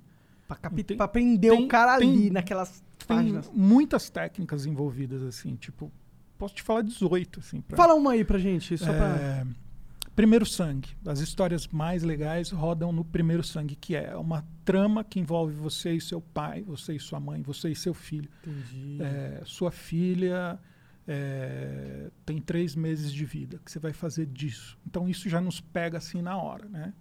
E aí você vê isso aplicado em, em vários livros, vários filmes, né? Que nem Harry Potter, né? Tem essa coisa de reencontrar os pais, né? Total. É, isso fascina o leitor. Car- a caracterização de personagem, é, é, reiteração de caráter, né? Você mostra sempre, a pessoa tem sempre uma problemática, Um que é o agon, né? Ela tem uma agonia. Daí que vem Ah. protagonista, né? É quem traz a agonia da história, tem um sofrimento Entendi. um desvio. Toda história, pegar, vamos pôr na TV aí um filme, pronto, conto tudo para você que estão fazendo na, na máquina né, de fazer a- o enredo, a máquina de te prender ali. E, e você pôr falha no seu herói, você pôr falha na sua heroína, no- na sua personagem, isso faz com que as pessoas empatizem. Né? Que nem o, o 40 Luas que eu estou lançando. É, Esse é o mais no recente. do- o é, 40 é o que eu estou terminando agora. Tô, Você tá tô- terminando tô nos agora? finais dele. é. Entendi. É, o 40 Luas, é, a personagem, ela acorda num hospital e ela sofreu um acidente. Nesse acidente, ó, o primeiro sangue, morreu a mãe e as irmãs. Só que ela não tem memória nenhuma da mãe e das irmãs. Caralho. E ela fica numa luta de rememorar aquilo, né? E aonde entra o André Bianco, Penny Dreadful, é, Sombrio, né? No primeiro capítulo, né? Quando ela está voltando para casa, ela entra em casa e não tem memória nenhuma. Então ela não consegue nem ter o luto, porque terá o, o funeral da mãe e das irmãs, mas quando ela olha para as fotos, ela não reconhece. Não nada. sente nada porque não vê. Não é é- uma pessoa aleatória na frente E dela. ela que estava no carro, tal, né? É, Quando, quando rolou o acidente? quando rolou o acidente, ponho, e aí vem o Brasil, né? Eu ponho aí a, a rodovia voltando da Praia Grande. Hum. Como é o nome mesmo? Tá vendo? Eu não lembro. Ah, É, Eu também não Rodonel, Anchieta, Bittencourt. é, enfim, é, Ah, não sei. ela tá voltando da praia e acontece tudo isso. Praia, Brasil, Praia Grande, co- acontece um engavetamento, né? São vinte e poucos veículos e tal. Nossa, um senhor né? acidente. Senhor acidente, né? E aí ela toda aquela gente morreu e tal, e ela tem essa culpa ainda, né? Que ela vai lidar com essa culpa. Então a pessoa fica. Só que quando anoitece e ela adormece, emerge dela uma sombra. E do de fora da casa entra outra sombra. E essas sombras são amorfas, né? Não tem um formato assim. Uhum. Ela tá quase humanoide e o outro é só uma flutuação, assim, várias esferinhas, mas ele se acomoda na cadeira e eles começam a conversar. As sombras. Quem saiu de dentro da Renata é, começa a conversar, fala: "Pô, você tá gostando dessa participante?", né? Ela fala: "É, eu tô querendo entender. Porque eu nunca entendo porque quando chega a hora deles, eles se ajoelham e suplicam para não levá-los, né? Tipo assim. É, e ela, aquele diálogo vai aumentando, né? Ele falando, pô, mas você já está mudando um pouco, cuidado, você não pode mudar, né? Eu te dei 40 luas, por isso que o livro se chama 40 luas, né? Hum. Para você entender e você achar o sentido disso, né? Porque é a morte e o tempo conversando.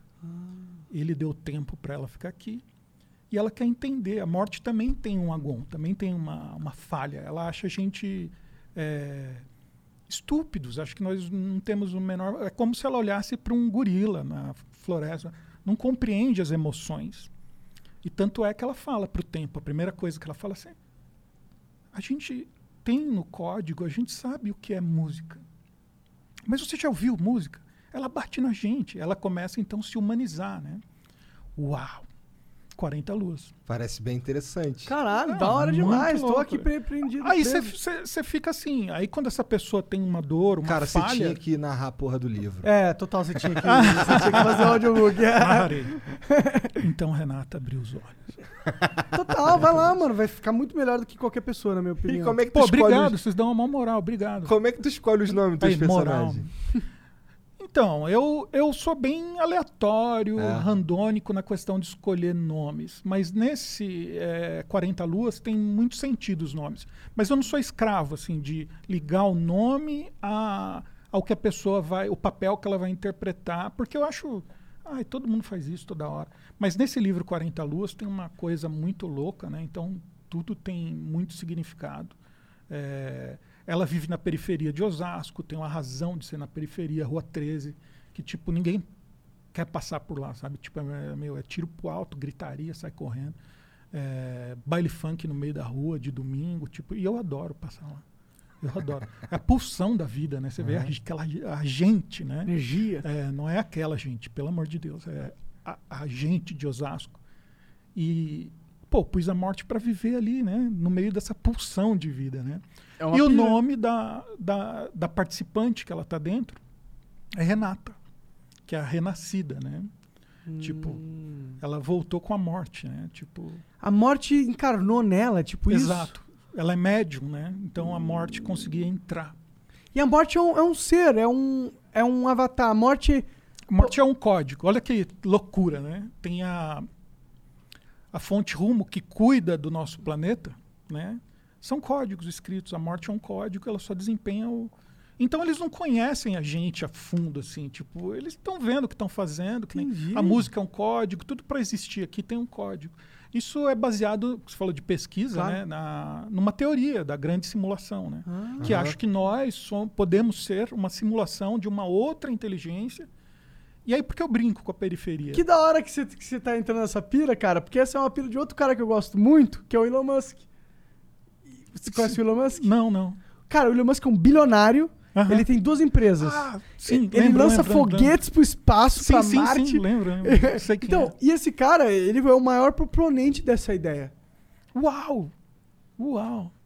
E ela, ela é muito é, é, intrigante, né? Então, tipo, eu pirei nessa e construí todo o universo de novo. Que você fala, pô, quantos universos você tem? Sei lá, um bilhão. Tipo.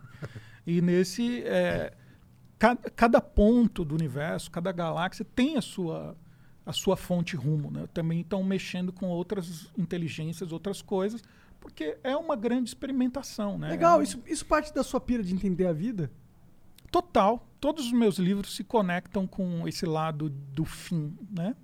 É tipo uma assinatura que tem em todos os meus livros, né? É tipo como que a gente acaba, né? E o que acaba? Qual a gente é? acaba. Como- Não, em como- todos os livros, todos os Como que o sete, por exemplo, se encaixa nessa filosofia? são vampiros, Eles não transcendem morrem, a morte. É, transcendem a morte. é. Mas eles não. Se bem que na hora. Se bem que tem uns caras ali que eles con- con- conversam com o capeta, tá ligado? É, é, eles é, transcendem mais do que a morte. Eles transcendem a morte de um jeito de tipo. O seu universo dentro do set, eles são.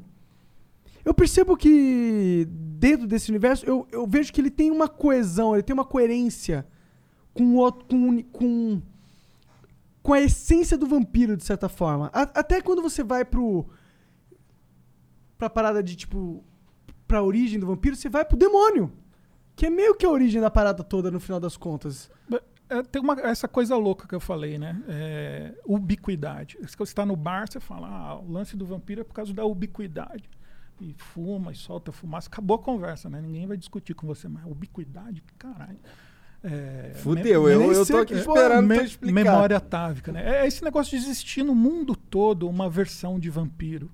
Porque isso intriga muito nós como pessoas. É, é a nossa finitude. A gente chega num ponto que acaba. Ninguém sabe o que vem depois.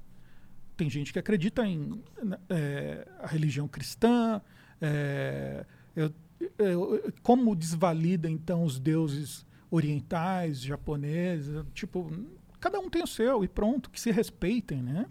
E, e todos têm uma versão para depois, né? Os egípcios tinham toda uma, uma uma casta de deuses e de processos para o faraó ser levado né, para o sol e tal. É, A minha favorita é da simulação. Que aí depois é Fala. só botar outra ficha e jogar de novo. é, é, Eu gosto bastante Continue, dessa teoria né? da simulação É, também. Se- eu, eu, eu acredito muito que a gente tá vivendo essa parada de certa forma, tá ligado? Porque, sabe qual que é a minha pira? Agora eu vou viajar. vamos lá, vai lá. A minha pira é que, pra gente, tipo, é difícil viver, tá ligado? É, comer é difícil porque você tem que regirar recursos e, e- e tudo é limitado e você não poder tal. Mas toda essa, essa parada da vida, ela só se dá porque a gente é um ser limitado. Mas por que, que a realidade tem que ser limitada? Por que, que a experiência da realidade tem que ser limitada? Não necessariamente, né? Por que, por que, que essa realidade é a realidade verdadeira verdadeira? Por que, que a realidade verdadeira verdadeira é uma realidade totalmente limitada e com um monte de regra? Essa não parece Caramba. ser a realidade realidade. É tipo assim, escritor, né? Vou escrever um livro. Será que eu tô falando merda pra caralho aqui? Não, acho que tá legal. Mas eu acho que, tipo, existe uma parada que é o que é possível. E, e a minha experiência como consciência, ela não tá necessariamente ligada a essa realidade, tá ligado? Por que, que a única coisa que existe é uma consciência ligada a uma re- realidade limitada? Por que, que não existe uma consciência ligada a uma realidade limita- ilimitada? Igor, você liga a tecla SAP tradução. É, pois Pirou é. mesmo. Tem que pirou falar monarquês aqui Chama- pra manjar essa chama- É porque eu nem eu sei se eu tô falando algo. É que eu tô Chama meio bêbado e, e um É, pouco tá chapado. E aí eu não sei se eu tô falando algo que. A, a questão é, tipo, a gente vive uma consciência limitada agora. Não é? Sim, A eu sua entendi. Eu tô te- consciência. Eu tô, te, enchendo o saco, brother. Entendi. Não, é porque eu não sei se eu tô fazendo sentido. Eu me escuto e não consigo ser- me entender de, às vezes. Só que por que, que a nossa consciência ela tem que ser limitada? Essa é a questão. Por que, que não existe uma, uma outra realidade onde a nossa consciência é ilimitada? O Ou, sentido ou seja, quando a gente morre, a nossa consciência se liberta pra um. Pra uma das amarras físicas. É, o eu posso. Carbon, né? É. Tipo isso, tipo isso. O- o- a gente tava vindo no caminho, eu tava brisando com a minha filha e o Douglas ali, o Douglas Firmeza, que fez essa ponte com, a- com vocês aqui do Flow. Pô, agradeço demais. Valeu, Douglão. É nóis, cara. É, a gente tava falando disso. Quem, quem fala muito isso é o Yuval Harari, né? Tipo, é, tá lá na Storytel, dá pra ouvir, né? É O Homo Sapiens e o Homo Ah, Deus, né? sim, Ele sim. fala... é, quando a gente vai transcender ser, o, o- o ser humano, o, o que nós somos hoje, né? É pela tecnologia. Então Sim. isso aí vai, vai... Pode ser que em algum tempo tenha um dispositivo que te escaneia inteiro, te copia e... Aí a gente começa a transcender. O A, ele, a limitação física, né? é, o que ele fala é justamente isso, que agora a gente já está começando a, pelo poder do dinheiro, né? Quem tem mais é, recursos já pode ter próteses incríveis, né? Aham. E, da- e vai ficar cada vez mais sofisticado. Que vai chegar um momento que essa, essas é, capacidades aumentadas com pela ciência, tecnologia, reconstrução, impressão 3D, já estão fazendo começando a- a, fazer coração, co- É. co- Co- é, coração órgãos sintéticos, né? sintéticos e tal. Então quem tiver dinheiro vai ter acesso a isso. É que nem nossos celulares. É, já virou uma extensão. É uma extensão do nosso É cérebro. uma extensão do Total. nosso corpo. Minha memória né? tá toda aqui. É, a minha eu fico anotando também, porque não lembro o nome de mais ninguém. Que coisa doida. Ficando velho. Nasce nariz no cabelo. É, ô, Cabelo Nasce no- cabelo no nariz. Nasce nariz do cabelo. Pelo menos você tá ficando assim quando tá ficando velho. Eu tô.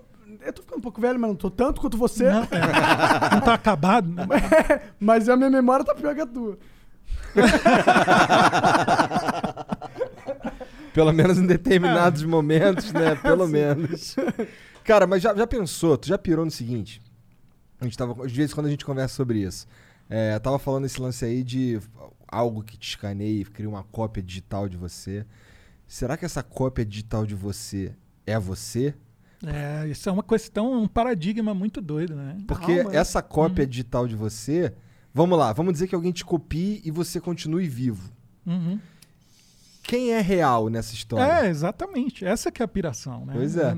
É, é Que nem viagem no tempo, né? Tem umas coisas que você não consegue responder. né? Paradoxos. É paradoxos, né? É por isso que eu não gosto quando as, as- quando as, as obras de ficção como Os Vingadores mexem com bagulho de viagem no tempo, Ah, porque aí eu acho que zoa com bagulho. tudo. Inclusive, por isso que você, eu achei que você mexeu com o tempo de uma maneira da hora. Porque tem um cara que mexe com o tempo, né? Que é o Gentil. Gentil, exato.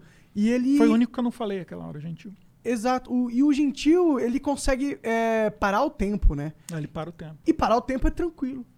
Parar o tempo não tem paradoxo. Você pode É. parar o tempo e o que acontece? Respeita as regras do tempo, porque o que aconteceu com o tempo parado só aconteceu com quem parou o tempo. Então, todo o resto do tempo, ele tá parado. Então, quando você é, volta o tempo, Retorna, né? apenas a, a mudança do tempo acontece com o, com o cara que mudou. Não são várias, Mas múltiplos esse cara pontos. para o tempo mesmo, tipo, no Mesmo, planeta congela, todo? é. No, é, o universo No para. universo. Não, aí já deu bosta, tá vendo? Pois é, Como já é que deu vai bosta. parar o universo todo? Pois é. As galáxias daquele é. parou, né? Verdade. Muito e aí, ele doido. para o universo? Só se Não, vamos, vamos colocar que ele para só o sistema solar. Tá. Mas a gente tá viajando a 900 mil quilômetros por hora. Até né? ele Tipo, parar o sistema solar né? seria É. Não, vamos ficar na demais. Terra. Não fica perguntando coisa de... É. Porque não, a gente vai Tempo é começar a foda. falar de buraco de minhoca, não sei É. o quê. Que tipo assim, é, a teoria de buraco de minhoca, eles entendem que o, o, o universo é um tecido, né? Aham. E é, Que é- dobra. essa dobra, essa flexão, você poderia atravessar. Porque é o único jeito de vencer a viagem. né? A mais A rápida na longa velocidade da luz, luz. é, É. Mas na verdade você é sugado de um lugar e jogado em outro. Você não sabe onde você vai parar, né? Tipo, É. é, é muito doido isso. E su- sugerem que seria possível viajar no tempo. Mas, se a gente viaja no tempo para o mesmo lugar, para a mesma existência, é aquele paradoxo muito doido que você falou que não gosta em Vingadores. Também não gosto, porque, tipo, você volta para mudar uma coisa. Então você mudou a coisa, essa coisa está consertada e no futuro não vai precisar mudar a coisa. Então você não vai viajar. Pois é, e aí? E, E aí? aí? Né? A única solução é criar várias dimensões e É, tem uma dimensão que tá tudo fudido ainda, tudo- você só Fica- criou uma nova ou, dimensão. É, ou a gente imagina que existem infinitas dimensões com infinitas bifurcações Possibilidades. e né? possibilidades. E aí a gente fica completamente louco pensando É, nisso. Hoje a gente vai pirar total. É o efeito borboleta. Né? É, Tipo, você mata é. uma borboleta aqui. Então, o que, que ia acontecer com aquela borboleta se você não tivesse matado? É, qual é? O vento que ela ia mover, ele ia mover que tipo de vento, e esse vento ia causar que tipo de tempestade no final desviar, das contas. é, desviar um, É um passarinho que é lá tal. Qual, que, qual que é o vampiro mais forte dos sete? O sétimo? O sétimo, porque ele ainda tem a- essa blindagem de andar durante o dia, né? É! Agora quer ver ficar mordido? É os caras falarem assim: ah, os seus vampiros são muito X-Men. Falar, ah, gente, para. mano. Para, mano. É, os X-Men é que são muito Drácula. Porque você vai lá atrás, na obra de Bram Stoker, 1890 e pouco, ele. Pô, Drácula é, já se transformava em neblina, se Aham. transformava em lobo, em ratos. Tem né? li, literalmente Para- a vampira no X-Men. É, Ele é, mexia com, a- com as tempestades e Aham. tal. Quer dizer, meus vampiros são muito Drácula e os X-Men são muito Drácula. Não tem essa. Não Vem encher meu saco. É, não, eu, eu, inclusive acho que são uma das paradas mais fodas dos do, do teus vampiros, que eles são. Cada um tem. Porque isso, que isso remete a- ao, sempre ao leitor, tá ligado? Todo mundo acredita que é único. Todo mundo acredita que tem um, algo dentro de si que é diferente dos outros e que aquilo vai. que é o superpoder dela. Eu, eu acho que isso daí que vem o superpoder. Eu acho que o superpoder vem de, tipo, cada um tem algo único dentro de si, que é foda, e que se você super isso, é isso, é a representação de tornar super a unicidade interior de cada indivíduo. É, não, depois não vamos falar mais nada, né? Cara, a gente vai macular isso que ele É. teceu aqui agora. Tu chegou a ler o. Acho que acredito que sim, o Drácula do Bram Stoker? Sim, o Drácula original. Esse é difícil de ler, porque É. ele é.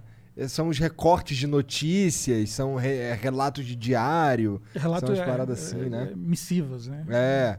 É, pô, é- Já escreveu alguma coisa assim? Não. Ah, ia, pô, não escreve não. assim, Quem sou eu pra de- cagar a regra? Mas é que eu, eu, assim, eu li porque eu queria muito ler. É, exatamente. Sabe? Você se coloca a ler, né? É. Agora, um livro que eu gostei pra caralho de ler foi o Conde de Monte Cristo. Esse eu li várias Ah, vezes. nossa, é um classicaço. É. Esse eu li. É, li não, não, reli, mas eu tenho que novo. fazer uma ressalva em Drácula, que é Ah. assim. Imagina no tempo que ele foi lançado, como aquilo não pau, pegou na cabeça Verdade. das pessoas, entendeu? É. Tem esse recorte Parece que a gente real, tem que né? lembrar, né? Verdade. Exato, quem usou a primeira vez. É. E até sem querer eu me colo em Bram Stoker sem, sem tô notando agora. Porque o que abre o set é uma carta. Né? Você pegar aí a primeira página, é um relato de uma pessoa dizendo que. Aí você vai entender depois que o Tempestade passou por ali. Né?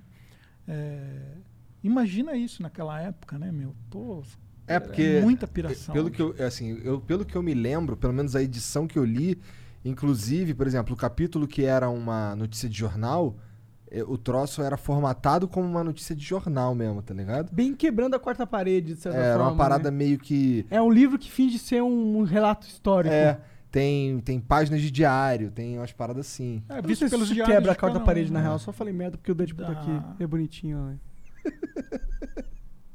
é, Van Helsing, a Mina, né? Aham. É, to- todo- todos os personagens ali vão dando versões, né? Os teus pedaços. vampiros têm as fraquezas do Drácula também? Ou só tem a do Sol? Sol, sol. Aí é, todos os meus vampiros, eles morrem mesmo. Tipo, não tem essa de, ah, vou ficar no sol brilhando e tal. não. É, Que bom, é- cara. É vampiro da guarda, aquilo lá. né? É. Porra.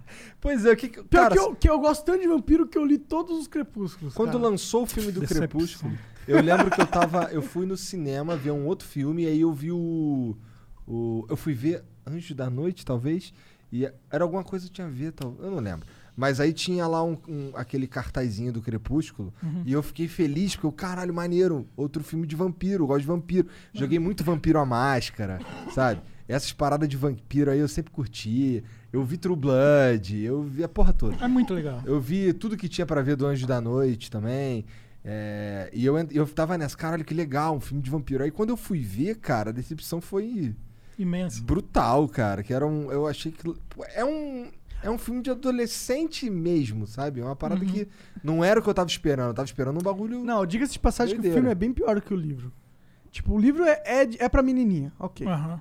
Mas o filme é muito pra menininha, tá ligado? É, é, Porque no é- livro você tem a imaginação, né? É isso, ajuda, né? É, ajuda pra caralho. Porque a animação você faz, o que- é, você faz o que você quiser. É legal que tem umas brigas, tem umas guerras, tá ligado? É da hora. Só que, é, com todo respeito à mina aí que escreveu, as suas guerras são muito mais foda. Muito mais foda, cara. Valeu. O do Bento, puta, o Bento é muito foda, cara. É muito foda. Os seus livros são muito foda, cara. Eu tô meio bêbado agora, tô me exaltando. Mas são foda Não, demais, obrigado, cara. pode falar. escritor, escritor gosta de. Porra, que legal esse negócio que você fez, tá é legal. Porque a gente escreve ali, tipo, meu, quando você começa um livro, é um compromisso com a tua vida. Você vai dar tempo pra escrever, porque você não, escreve de um dia pro outro. Meses, livro, né? anos? É.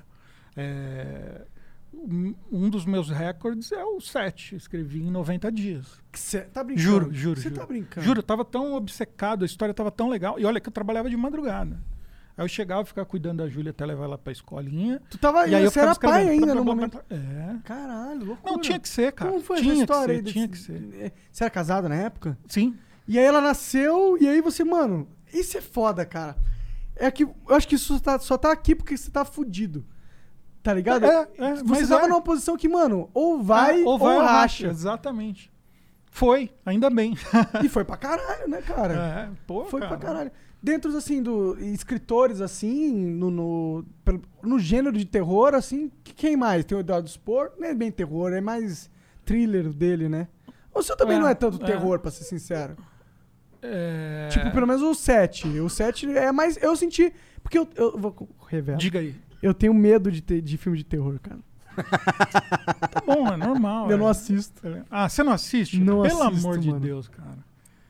Poxa, Só de. meu. A único que eu assisto é de vampiro e de zumbi. Ah, já descobri que esse livro aí não pode.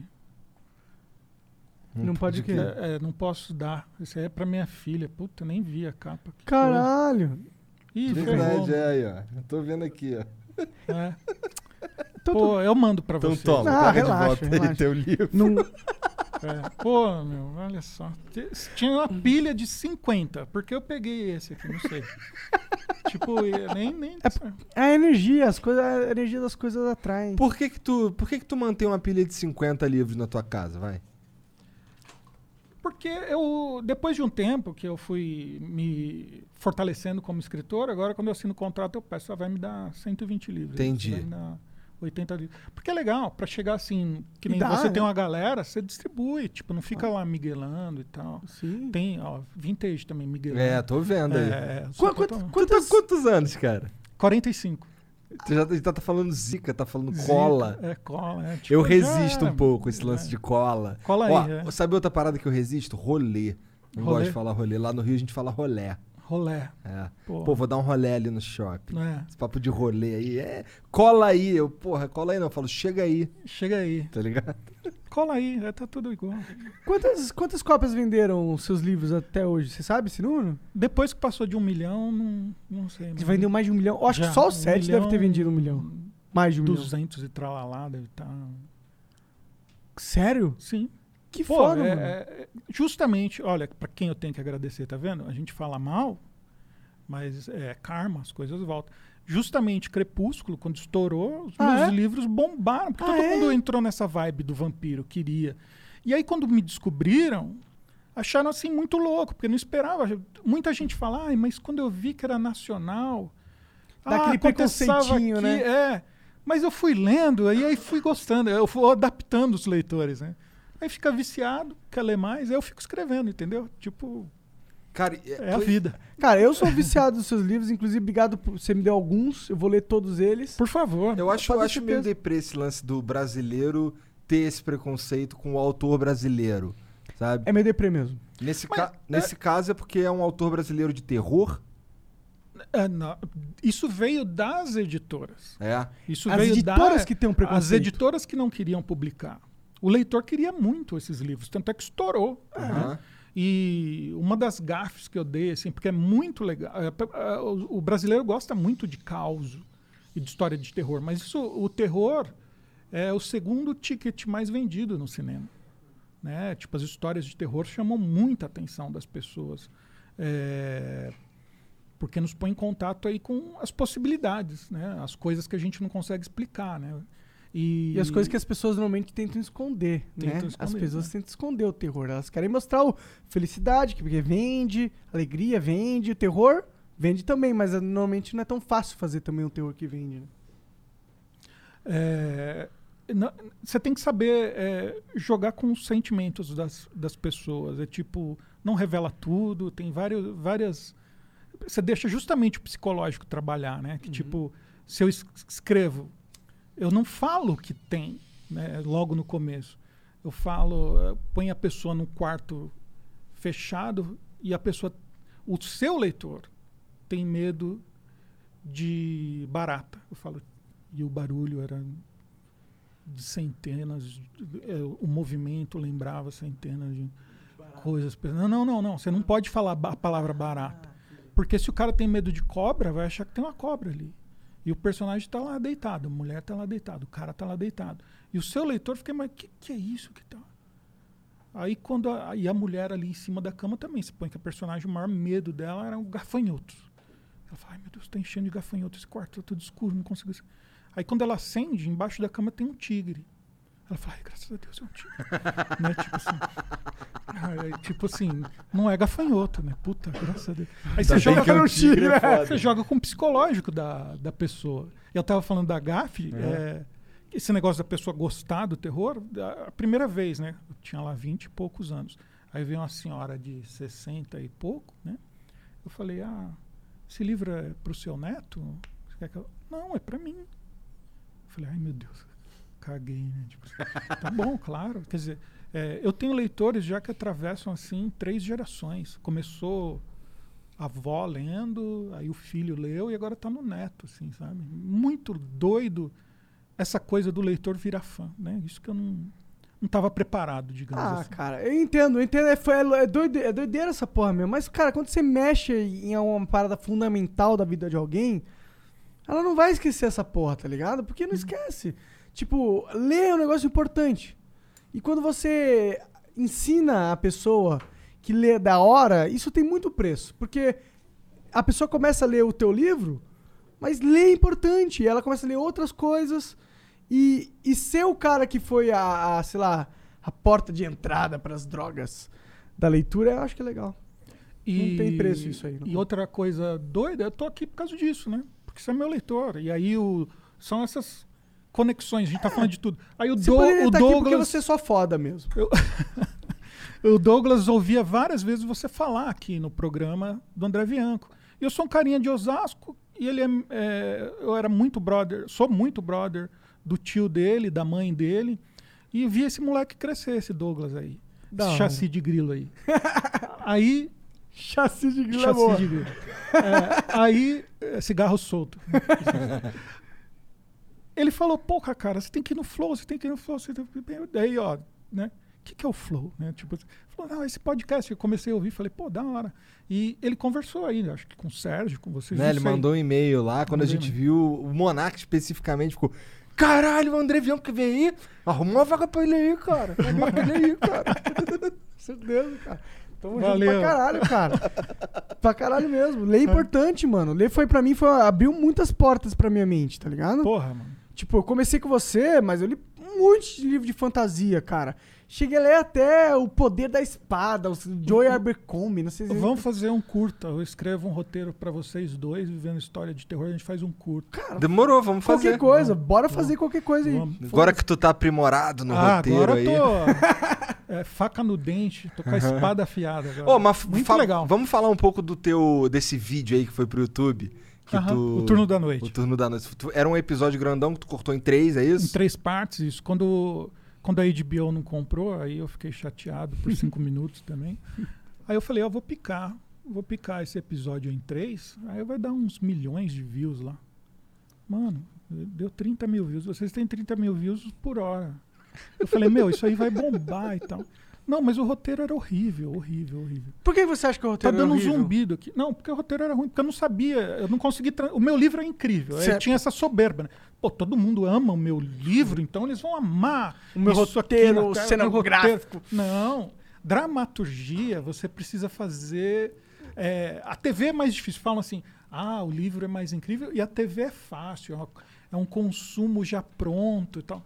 Não, cara, se não tiver a mimética, né, que é assim, a imitação na TV, que é, oh, estamos num podcast, tem essa mesa, os caras estão com fone de ouvido. Que você vê várias vezes, você vê num filme, você fala, ah, não acredito, isso aí não é um, Não é incrível. não é um hospital, não. Não é um hospital do SAMU. Não é possível.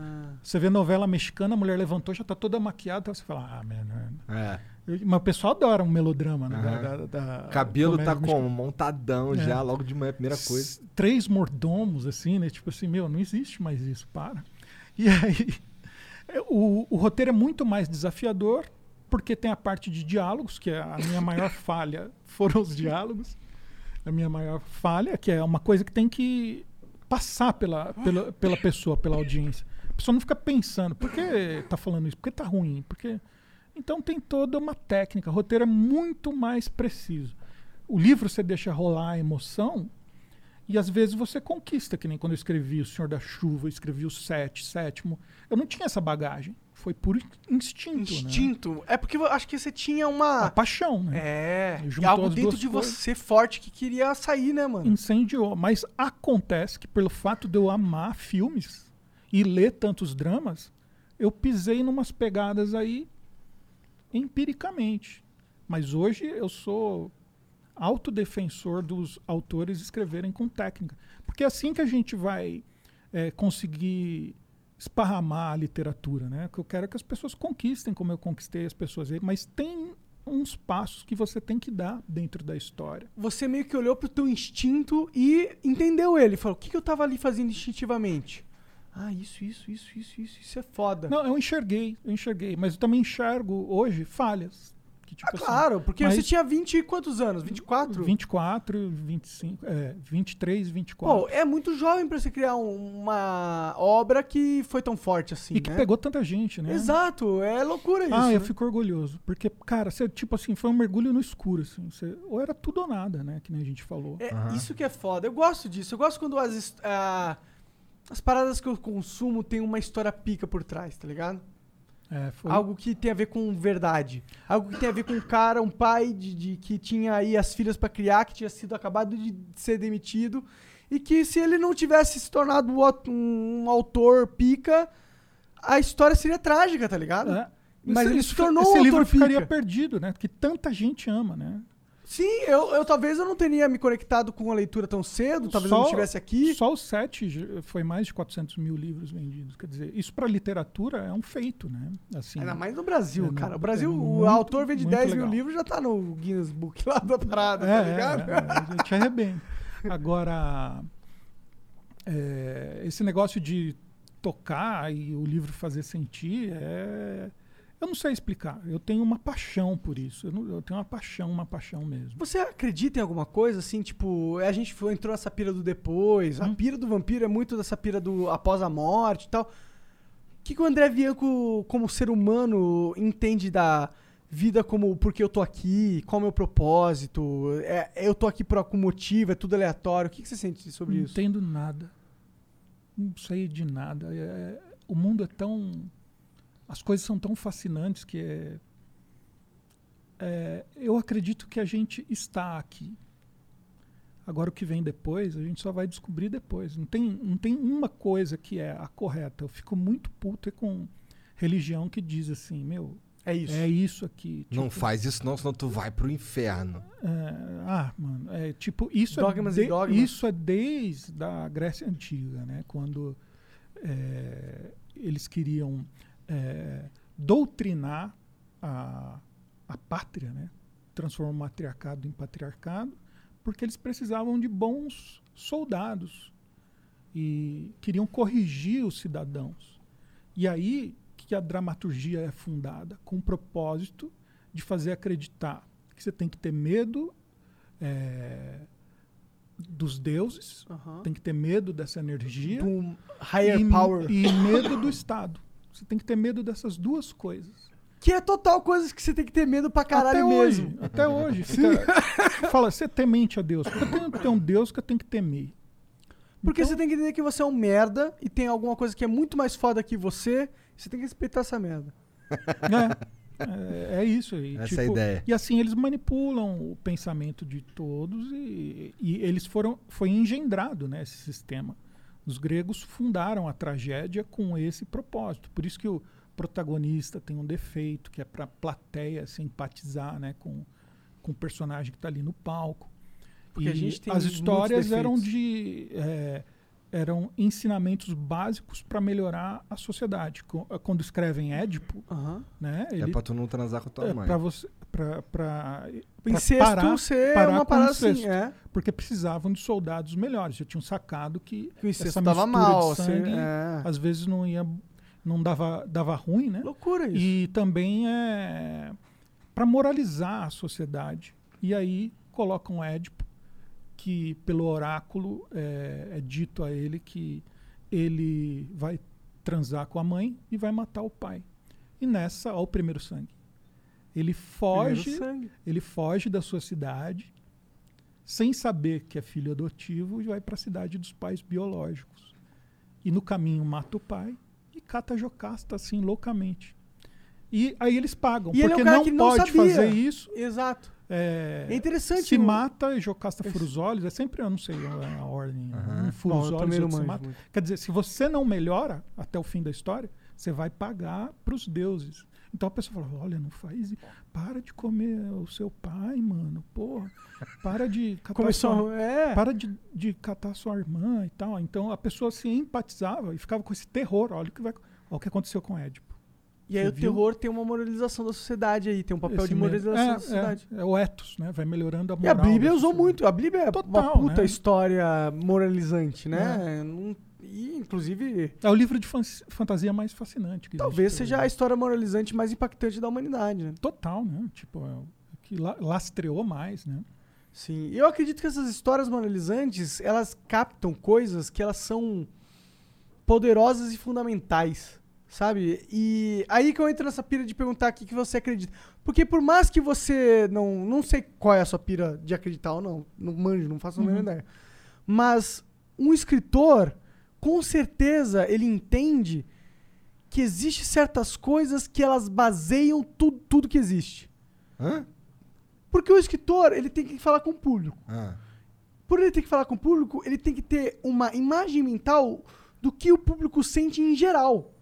Para isso você tem que trazer, traçar um padrão entre todo o público. Quando você traça um padrão em tudo público, você entra em- na essência do homem, na essência do ser humano. É, é, né, nessa ancestralidade aí. Isso é Deus. É, é o que eu estava falando da dessa coisa, ubiquidade. São coisas que aparecem no mundo todo, né? E são similares. A gente sempre vai justificar, né, com uma figura sagrada, com algo que a gente não, con- não conhece. Hoje a gente está tentando adivinhar o que vai ser do celular e a prótese em, é, em 3D para deixar meu braço mais forte, assim. Mas no começo, né, é uma história que eu conto muito para os meus para os autores que estudam comigo é se a gente vai lá para a raiz, né, onde as pessoas você fala do escritor de contar a história, imagina uma uma pequena tribo ao redor de uma fogueira, né? E é, uma manhã aqueles oito, nove pessoas que viviam numa caverna dentro, ao redor da fogueira, uma coletora de frutas sai, H. Ela sai pela manhã, sozinha, para colher frutas, para quando é, a comunidade dela ali acordar, tem as frutinhas para comer, vai beirando o rio. Ela leva uma lança para se proteger, só isso, uma madeirinha com a ponta De pedra. e vai andando, vai andando, vai andando, e dos arbustos pula um urso imenso. E H, só por instinto de fuga e luta, ela atravessa o peito do urso. E aí, esse urso desaba. Mas, 20 metros para trás, ela não estava sozinha. O Gonk viu, né? Eu falo sempre desses personagens. O Gonk viu ela matando o urso. E ele volta correndo lá para para caverna Contar essa história. contar essa história. Ele fala: gente, eu vi H quando o urso pulou de trás, ela catou a, a lança e atravessou ele com toda a coragem. e tal. Não, ela agiu por instinto. Aí arrastam aquele urso, cortam a pele do urso, vão botar nela essa pele, a cabeça do urso, a pele, vão secar tal. Eles comem o urso à noite.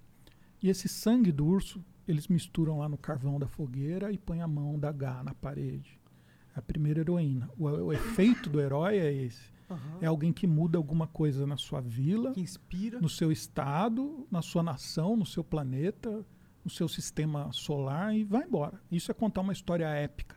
O épico vem daí, porque o cara chegou na caverna e contou com a boca. Falou, olha, e o que vai acontecer? Essa história vai aumentar. Né? Porque o ser humano O ser humano na- na- nessa, ele potencializa a momento, história. se cai um, um- na frente da caverna, da- cai um trovão e racha a árvore no meio, nessa época, um relâmpago, aliás, trovão é o barulho. Cai um relâmpago e corta a árvore no meio, como era isso para eles, né? Falar, ó, tem uma criatura lá em cima que tá brava comigo. Vamos pegar as frutas que a H pegou e vamos pôr em volta. Vamos ver, no outro dia continua relâmpago e tal. Eles pegam os ossos do urso e oferecem para aquela coisa. Aí para de chover. Fala, ah, tá. Então toda vez que tiver relâmpago, pegar fogo, tem enchente, a gente tem que matar um urso, pegar os ossos e pôr nessa árvore. A árvore vira sagrada. E aí existe uma coisa lá em cima, porque não sabe explicar porque a água do rio desce. Não sabe explicar porque tem terremoto. não sabe nada. O ser humano é Não sabia nada. no começo. E aí a história Até da hoje, garra né? vai virando. Passou cinco anos, alguém fala, pô, aquele dia a gente saiu, é, viu na beira do rio, quatro ursos saíram do arbusto, já começou a mudar. Né? E a garra pegou a lança e matou os quatro ursos. Com um raio divino caindo do E aí o Gon que estava ali. Aí depois passa mais um tempo, como a história é contada, não está escrita, ela vai mudando. Aí uma, na outra, até que vai chegar um dia. Aí o Gon que estava lá no meio de 25 ursos quando ele saiu para pegar. Aí o céu abriu e H desceu lá de cima com seu cajado e matou todos os ursos. Assim nascem os deuses, né? Então eu acredito no quê? No nosso amor ao próximo. Eu acredito na paixão. Porque outra coisa que faz a gente se mover basicamente, o ser humano dá, um, dá uma volta, é porque a gente só é programado para comer, para cagar Reproduzir, e se reproduzir. né? Mas na hora a gente dá uma volta nisso e a gente se apaixona, a gente fica louco um pelo outro e tal. E isso dá Isso é divino, né? É aí. divino essa porra. muito né? doido, muito A doido. realidade é muito divina, né, cara? Porque, tipo, tem a base, né? Que é isso que você tá falando. Essa base que é o que move a existência. É sobreviver e reproduzir. Mas o que acontece nesse percurso é arte. Ah, Isso, isso, é lindo, né? isso é incrível. E o- Aproveita o passeio. E eu acho que os o- exato. E os escritores eles têm esse papel de transformar esse, pa- esse passeio. Eu não acho que nem é fantasiar esse passeio, mas é que fazer entender o, o intelector, o leitor, fazer entender do quão mágico é esse passeio. Porque o escritor ele consegue expressar através das histórias que ele cria todo esse toda essa parada incrível da vida, tá ligado? Que ela não é perceptível é, necessariamente visualmente, instantaneamente, logicamente. Mas quando você transforma isso numa história, em metáforas, você, você consegue fazer esse ser humano, essa sociedade, se conectar com os eventos de uma forma muito mais transcendente, né? E eu acho que esse é o papel do escritor, tá ligado? Esse é o seu papel. De colocar histórias, né? De propor realidades, assim. O escritor de ficção propõe Ele realidades. interpreta a nossa realidade de uma, de uma maneira incrível. E faz as pessoas enxergarem uma realidade incrível. E eu acho que isso é mágico, porque você tira a pessoa da, daquela, daquele universo fatídico de, de, de, de viver, comer e morrer. Igor, o cara tá bem louco. Tô bem Sim, louco, tô bem cara. louco. Mas eu acho que esse. Não, mas é legal falar. Eu gosto de exato. falar disso. é Não, tô muito- esperando ele chorar, daqui a pouco ele chora. Daqui a pouco eu Sim. choro. É, Dá a mão. Vai ficar tudo bem. Vai Obrigado, ficar cara. tudo bem. Cara, obrigado, cara. Esse é, bom, eu não. Eu tô bêbado, então eu vou falar, foda-se. Eu sou seu fã, eu sou seu fã, cara. Eu sou Obrigado, seu fã. cara. Nem, nem vou dizer que você é o, o, o escritor mais foda do mundo, mas a sua alma, a sua, a seu percurso de vida, a sua história me impactou. Tá ligado? E se hoje eu sou quem eu sou, do jeito que eu sou, você tem uma parte nisso. Caramba, Isso é mano. foda, cara. Vai chover gente no meu Instagram agora. Que bom, que show, mano. Arroba André Bianco, hein, gente? Que show, que show. Pô, às vezes vocês têm uma fanbase imensa, cara. Tipo, cara. Arroba André não- Bianco, teu Instagram. André- ah, é, Bom que é André fácil. Bianco. É, fácil. É, e, cara, mas é emocionante ver como toca os leitores assim. Olha o que você concebeu, você falou aí, tipo, coisas incríveis. E os escritores ajudam a fazer isso, né? Total. É, o não ficção vai caminhar em aglutinar né, é, a nossa percepção do que é o mundo e o de ficção vai extrapolar o que é o nosso mundo, que é o que eu faço. Né? Eu te dou outras possibilidades de ser, de, de ver. Né? E eu sou apaixonado por inventar, cara. Eu tenho tanta história, cara. Até comecei um lance que é. Aqui é novo, né? Não, não que nunca tenha existido, mas eu tenho uma sala de storytellers, né? Na minha. Na minha De estúdio, sua produtora. Não, sua... na- é, é uma assinatura que os, Como os funciona escritores isso? Como que é isso? eles entram na vivendodeinventar.com.br e tem lá a hardcover, né, que é onde eu ensino mesmo tudo isso que eu estou falando, assim, desde a semente do que é a história, né? É, quando, quando a gente transcende e encontra esse lugar, né, que a história tem passos precisos para você e sofisticados para você prender a pessoa. Sim, é complexo, E- mano, construir uma boa história. E aí eu tenho essa sala de storyteller, justamente para dar vazão a todas as ideias que eu tenho, porque eu- a última vez que eu contei eu tinha mais de 120 histórias. Eu não vou viver o suficiente para contar as histórias. Ah, eu acho que sim. Quanto mais você vivesse, mais histórias você teria pra contar. É, é. Mas então, é, é, ao contrário de muitos escritores, eu rezo para não ter uma ideia. Porque senão ferrou, né? Lascou. Porque daí eu me apaixono mais por outra ideia e vou sair escrevendo. Entendi. Aí eu fundei essa sala de storytellers, né? Que é o Wolfpack. Ah, eu vou Wolfpack. Wolfpack. é. Interessante esse Legal. nome, eu gosto é, desse é nome. legal, é legal, legal mesmo. E a Wolfpack a gente escreve, né? Com, em grupo, né? Tipo assim, é uma escrita grupal. Ui. Hum. né? E aí, a, que nem, pô, pela primeira vez eu, eu fiquei triste de estar certo. Né? Quando começou o Covid, em novembro, a primeira sala que a gente abriu era justamente de um vírus que se espalhava pelo mundo todo. tal. Entendi. Me deu até uma bad. Eu falei, caramba, mano, que merda. Fui eu que merda, trouxe eu isso. trouxe eu dessas fiquei ideias invocando chineses isso? aí, malditos. Não, eu tô brincando, chineses. A culpa não foi sua do Covid. Um pouquinho Não. foi, talvez. Cala a boca, mano. Desculpa, desculpa. Eu, Cancela, eu preciso mano. mijar, desculpa. Bom, Vai lá, vai lá. vai lá.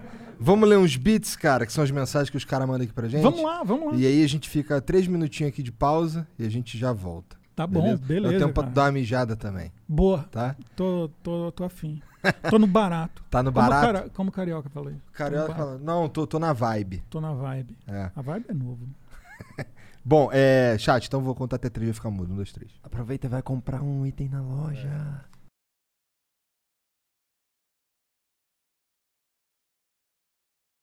Vamos lá, vamos ler uns beats aqui. Opa. Deixa eu pegar aqui. ó. O D Dimas mandou 300 bits. Salve família. Quem vos fala é o Yuri. Queria agradecer ao André pelos livros e por representar Osasco. O último que li foi Penumbra, sensacional. Aproveitando, quero mandar um beijo pra Gil. Te amo, amiga.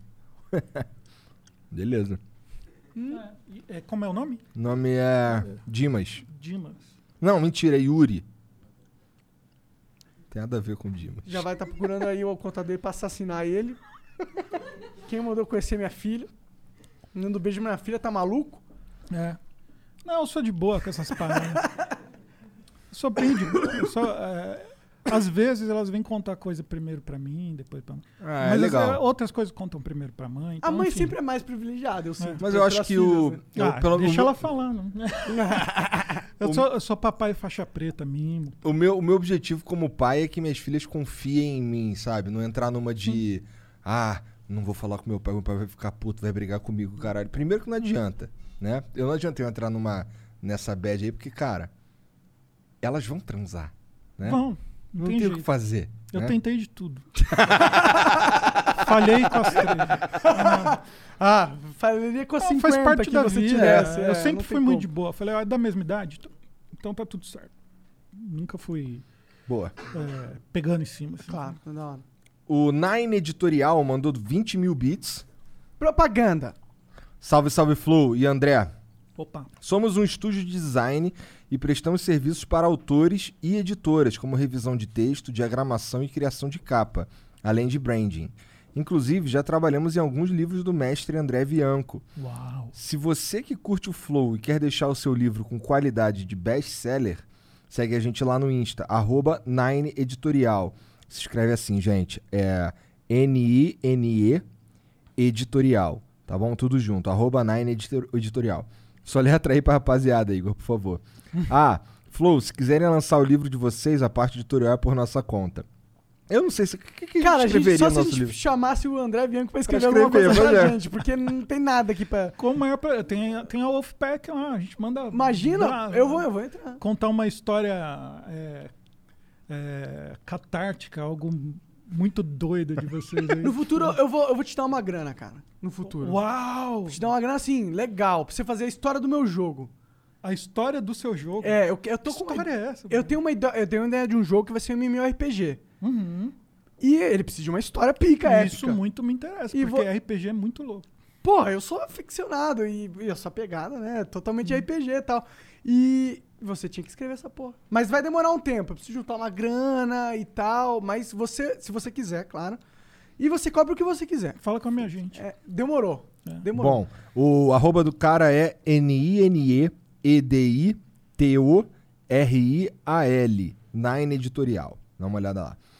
O Lucas de Osasco mandou 300 bits. Opa, Os Sete é sem, é sem dúvida meu livro preferido. Foi meu grande companheiro durante meus 14 anos. Depois de Libento e Vampiro Rei. Olhei pra minha prateleira agora e sorri quando e sorri olhando para os livros. Obrigado por tudo, André. E um coraçãozinho. obrigado. Poxa vida, esse coração, eu não falei, a paixão aqui É, é, importante. E paixão por literatura, paixão por história, e eu não sei explicar. É uma coisa Cativa que- muito mais do que o teste de DNA, né, mano? Hã? Do ratinho, tá ligado? Caralho, É, é, é, é. foda, é difícil. Desenterrou o teste. Não, o Monark é É, difícil, cara. De vez em quando ele lança umas aí e não explica, que é pra deixar no ar. Não, não, é, é que... que- Ratinho aí já foi. Márcia, foi indo atravessando tudo. Não, beleza. Só que antes dele falar que era do Ratinho, ele só falou cativa mais que teste de DNA. E aí É. tu fica, caralho! Fica aquela cara da Nazaré. Caralho, isso quer dizer. É, tipo, é mais do que o supérfluo, é mais do que o impactante por ser é, grotesco. O teste do DNA do Ratinho. Exatamente. Né? Caralho, filosofou. O Rintzinho mandou 300 bits. Boa noite, Igor, Monark e André e todos os demais presentes. Minha pergunta é pro André. Gostaria de saber, tu usa algum livro, algum outro livro ou filme como inspiração? Gosto muito de escrever redação, mas sempre que tento pensar em uma história original, acabo voltando para os filmes que tirei de exemplo ou algo do tipo. Não consigo me desprender dos exemplos. Tem alguma dica para fazer fluir as ideias? Solta, solta o coração na história. É é- são os primeiros passos que o escritor dá, né? E aí depois tem que buscar a técnica, né? Que aí você vai esculpindo aí o...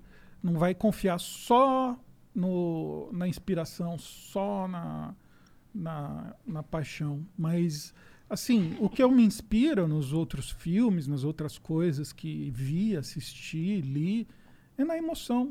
É o, é o lugar, né? A gente vê tantas plataformas mudando, mudando, mudando, mudando, cada vez mais rápido, cada vez mais inconstante, cada vez mais é, lugares chegando, jeito de colocar conteúdo, que nem a gente tá na Twitch, no YouTube, depois vai pra. TikTok, vai pra tudo que é Twitter. É, mas tem uma mídia que nunca se transforma para o escritor, para a escritora, que é a emoção, é a lágrima, eu digo, né? A lágrima é o que impacta as pessoas. Você fazer a pessoa se emocionar com aquilo, que nem ele olhar para os livros e dar um sorriso, quer dizer, ele viveu aqueles livros. Ou ele ali. sentir nostalgia de lembrar da parada nostalgia, que que ele leu ele falou há... 14 anos. É, mano. A nostalgia é um negócio muito poderoso, viu? Muito poderoso. Muito. É, É pô, loucura como é poderoso. Existe, inclusive, indústrias total. A gente tem o Castanhari aí, que a carreira É. dele é baseada nessa. É, é. Isso. O Carreira Literária mandou mil bits. Fala, Vianco. Opa! Conhece Flávia esse? Iriarte, É. é. minha amigona. Da hora. Fala, Vianco. O que sempre nos chamou a atenção nos seus livros é a forma como você conseguiu criar uma literatura de fantasia, ambientando como professores de escrita criativa, e imagino que você veja muito isso por aí também. Calma aí, deixa eu ler de novo. É, vamos lá. É, Ô, Flávia, manda no meu WhatsApp aqui que É. eu tô dando. Foi umas vírgulas. é porque é, pois é, o lance da vírgula que tá Cara, eu não, Não, sou ela é ninguém pra editora de julgar cheia. escrita, não sei. porque você vai ver meu Twitter ali, hum, é triste.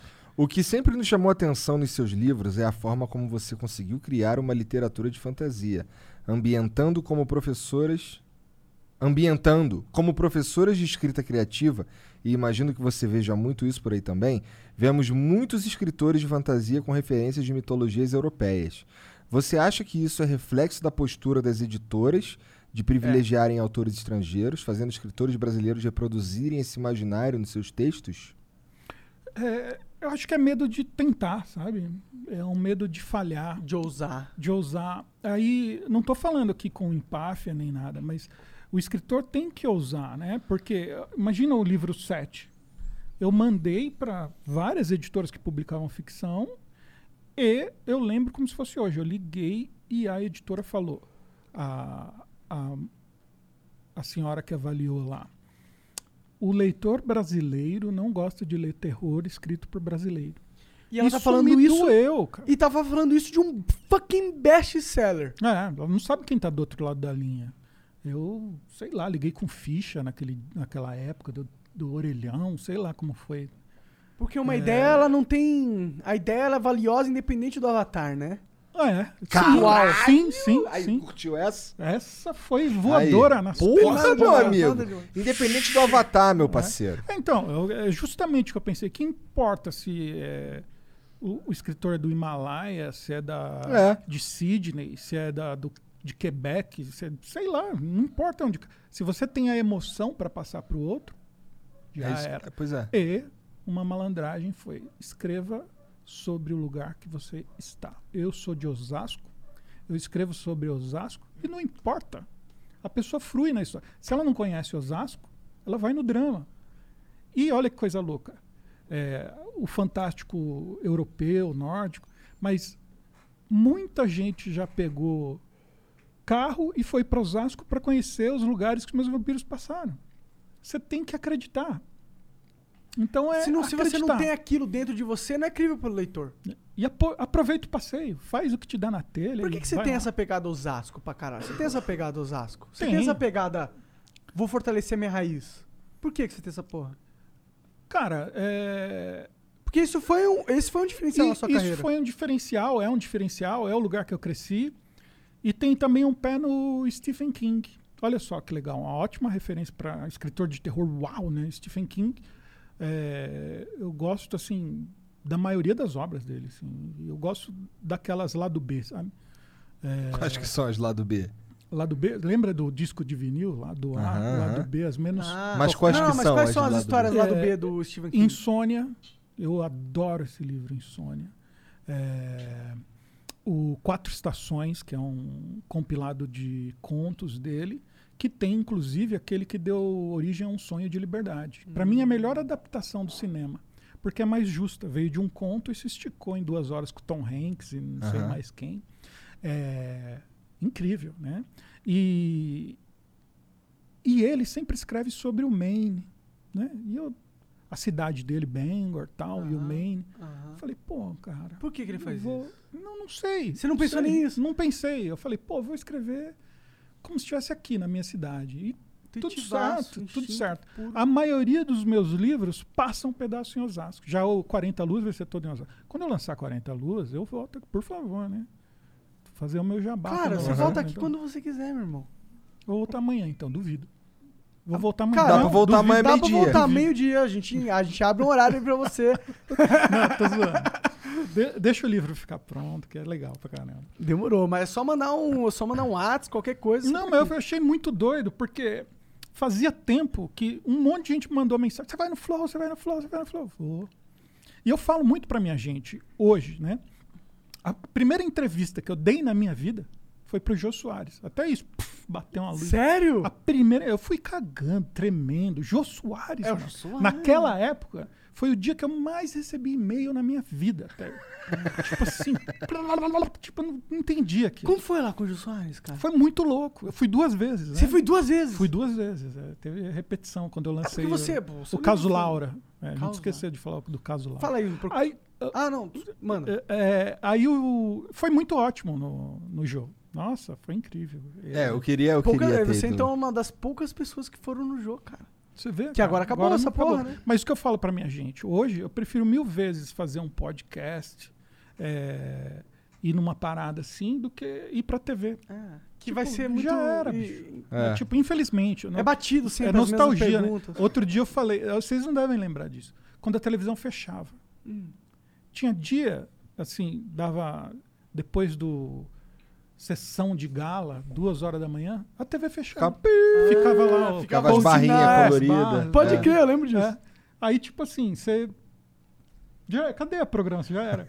YouTube é infinito. É. né? Tipo assim, mano, você acha cada coisa, né? Pô, E é ilimitado, é a qualquer horário. E é. E é o mais legal da vida. Você quer, você quer ver Joaninha na- no pescoço de girafa, você digita lá, você vai ver. cara. Pior que tem umas paradas bizarras, né? Dos caras construindo umas piscinas muito loucas no meio da selva. Você já viu essa parada? Já, já, é muito doido. Eu gosto desse cara aí. Eu também, Fica eu com também. barro, É, é, é. é muito doido. É muito doido mesmo. Eu falei, vou, puta, mano, eu queria ter um sítio agora pra eu fazer essa coisa doida. Aí ele vai modelando, isso aqui é muito doido. Com barro, muito. Com não nada, sei se com as dura, mãos né? e a floresta, tá ligado? Será isso que é dura? pira, isso que é pira, né? Casinha, sei Faz um negócio de. Aí eu fico pensando. Faz um forninho, tipo, meu. Tipo, eu moraria ali Viveu, tranquilo, viveu, tá viveu. ligado? Pô, viveu com luxo. O cara tem mais luxo que eu aqui na cidade, tá ligado? Ah, tá. O Icarutsu mandou 300 bits. Salve, salve, Igor, Monark e André. Vim aqui dizer que os livros do André foram essenciais para minha formação e, assim como o Monark, estimularam minha criatividade e gosto pela leitura. Precisamos de mais pessoas como você para incentivar esse importantíssimo hábito, principalmente nos jovens. Abraço. Obrigado. Abraço. Como é o nome? Como é o nome? Cara, é, o, tem o nick da Twitch que é Icarutsu. Icarutsu, obrigado, viu, cara? É, me sinto aqui aconchegado pelos comentários de vocês. É, tem bastante comentário aconchegante aqui, ó. Ah, O Gera Crisos 300, mandou 300 bits. Salve, salve família. Só pra dizer que acho fodalhástico demais o Flow Podcast. Eu uso vocês direto quando tô indo pro trabalho ou voltando. E queria perguntar ao Bianco se ele não tem ideia de tornar a série dos livros do Bento e dos Sete numa série, uma websérie, sei lá. Pô, Hum, é, já foi dado uma, uma um- um- Pega, pega aí, volta aí. é, um mini spoiler aqui e tal. É que essas, esse- Rebobina a fita. aí esse comentário. Caralho, essa daí. Pega uma caneta, enfia nela e roda assim, que é pra não gastar pilha. Né? e devolver na locadora. Tá Essa eu assistia 70 vezes. Aí eu comprava. Essas que ela assistia 70 vezes da Disney, eu comprava. qual que ela gostava mais? Puta, Cinderela foi o primeiro que Cinderela? ela ficou lá. Como era o cachorro? Cara, gente? Cinderela foi o primeiro filme que meu pai. Chame Bruno. Como é? Chame Bruno. Era Chame Bruno, né? Bruno, ela falava chame Bruno, e pra mim o nome dele Era uma palavra. O nome do cachorro era esse, Chame Bruno. O primeiro livro que. O primeiro filme que meu pai alugou. Primeira vez que eu usei um videocassete pra ver Cinderela também. Faz tempo pra caralho essa porra. Puxa Eu vida. assisti Cinderela pra caralho também. Eu assisti todos os filmes da Disney pra caralho na Ah. Pô, o Mulan novo tá maneiro, vale o a pena. Mulan, inclusive, foi um filme que me impactou da Disney. Eu achei foda. É uma heroína mulher Ah. foda que chega nos caras assim e fala: Mano, eu sou mulher, mas eu vou quebrar tua cara, tá Não, ligado? eu, muito vou, louco, eu eu vou adoro Mulan. comandar esse, esse exército todo. A Eu única falha do filme, de- do live action, é que não tem o, o Mushu. O Mushu é muito foda. Não O tem dragãozinho, Mushu? o dragãozinho. É. Você tá de sacanagem Ah, que é não tem 3D, Desonra pra você, desonra pra tua família, desonra pra tua vaca. bom, Meu, é, é, Mushu era muito bom. é, é- é o dragãozinho, né? É. Ah, pô, não acredito Sim, que ele era fizeram meio isso. Não, que eles a- meio que trocaram por uma fênix. sabe? Ah, mas Ah. tem um. É porque Não, o, mas o não- Mushu ele representava um papel muito importante na história. Não, não, mas a Tradicional fênix, também. né? a fênix aparece às vezes em momentos que ela precisa de força de vontade e tal. Nada, Ah, nada. Putz, Agora, nada agora o, que, o que a gente assistia muito, eu, as meninas, é Eldorado. Eldorado é maneirão. Ah, o Dourado é com aquele príncipe lá, maluco? Não, não. Não, não, não. São os, são os dois amigos, né? Que vão no navio do Cortez, É. né, que tipo, destruiu tudo lá, né? É, nossa, a gente pirava lá. O mundo perdido. Eldorado. e o cavalo Gostava do Tarzan, Tarzan gostava. Também. Tarzan, eu assisti o Tarzan no cinema quando lançou. Bom, o S4D4N mandou 20 mil bits. Ah, propaganda. Vamos lá. Salve família, voltei hoje pra agradecer a mensagem. a- Agradecer. A mensagem que mandei me rendeu 11.600 pessoas online na live de hoje e na live. E hoje, graças a vocês, estou mantendo a média de 200 pessoas online. Mas meu aniversário é hoje. E pro sorteio do PC Gamer acontecer, preciso bater mil pessoas online. Se der certo o sorteio, hoje, a pro- hoje a próxima meta vou sortear um PS5. Tamo junto, família. Vocês são foda demais. twitch.tv barra S4D4N. Aí, acabando o flow, vai lá na live do moleque, aniversário dele, ele tá dando um PC Gamer. Ele é maluco. Ele dá um, tá dando um PC Gamer, vai dar um, um PlayStation 5 aí no futuro. Caralho, que foda. Vai lá, entra lá. Vai lá. Depois que acabar aqui, tá, o seu... O Carreira Literária mandou 20 mil bits.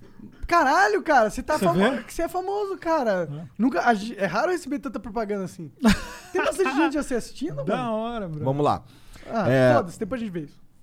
Fala pessoal do Flow. O que tem nos ajudado a atravessar o caos são as histórias, são as histórias, as narrativas. Nós do Carreira Literária queremos deixar essa mensagem. São boas histórias que nos ajudam a entender o mundo, a ser mais empáticos e a viver melhor. Se você quer aprender a contar boas histórias como o Vianco, segue a gente no arroba carreira underline literária no YouTube. Além de uma escola de escritores, somos também uma editora que investe em autores nacionais. Bom, então é carreira underline literária. Ele diz aqui no YouTube, mas isso aqui é um nome incomum para usar no YouTube. Talvez seja no Instagram. Mas procura aí, carreira underline literária. Tá bom? É, fantástica, Flávia Iriarte, que comanda aí o Carreira Ah, Literária. você conhece? Conheço. Assina embaixo aí, é uma escola ótima. Vai em outra vertente, né? na- Vai na escrita criativa. Eu sou mais ah, a narrativa com dramaturgia, né? Consciente, que eu falo. É, mas ela é incrível, incrível, incrível. Da hora, mano. Então, ó, carreira underline literária aí, ó. Aí ela mandou aqui de novo, mais mil bits. Por fim, aproveitando a deixa, Monark, Igor, Janzão e Serginho, vamos mandar pra caixa postal do Flow a versão impressa de Crisálida. Um thriller policial ambientado em Curitiba, cidade que a gente sabe que vocês adoram. Adoro mesmo, Curitiba é foda. Aí, pegada André Bianco. Manda Curitiba é mesmo. É, com É. direito a pôquer em cassino clandestino no Boqueirão e corpos encontrados em Santa Felicidade. É, Santa Felicidade é um bom lugar pra jogar uns copos mesmo, É. é. muito bom, lá só tem mato.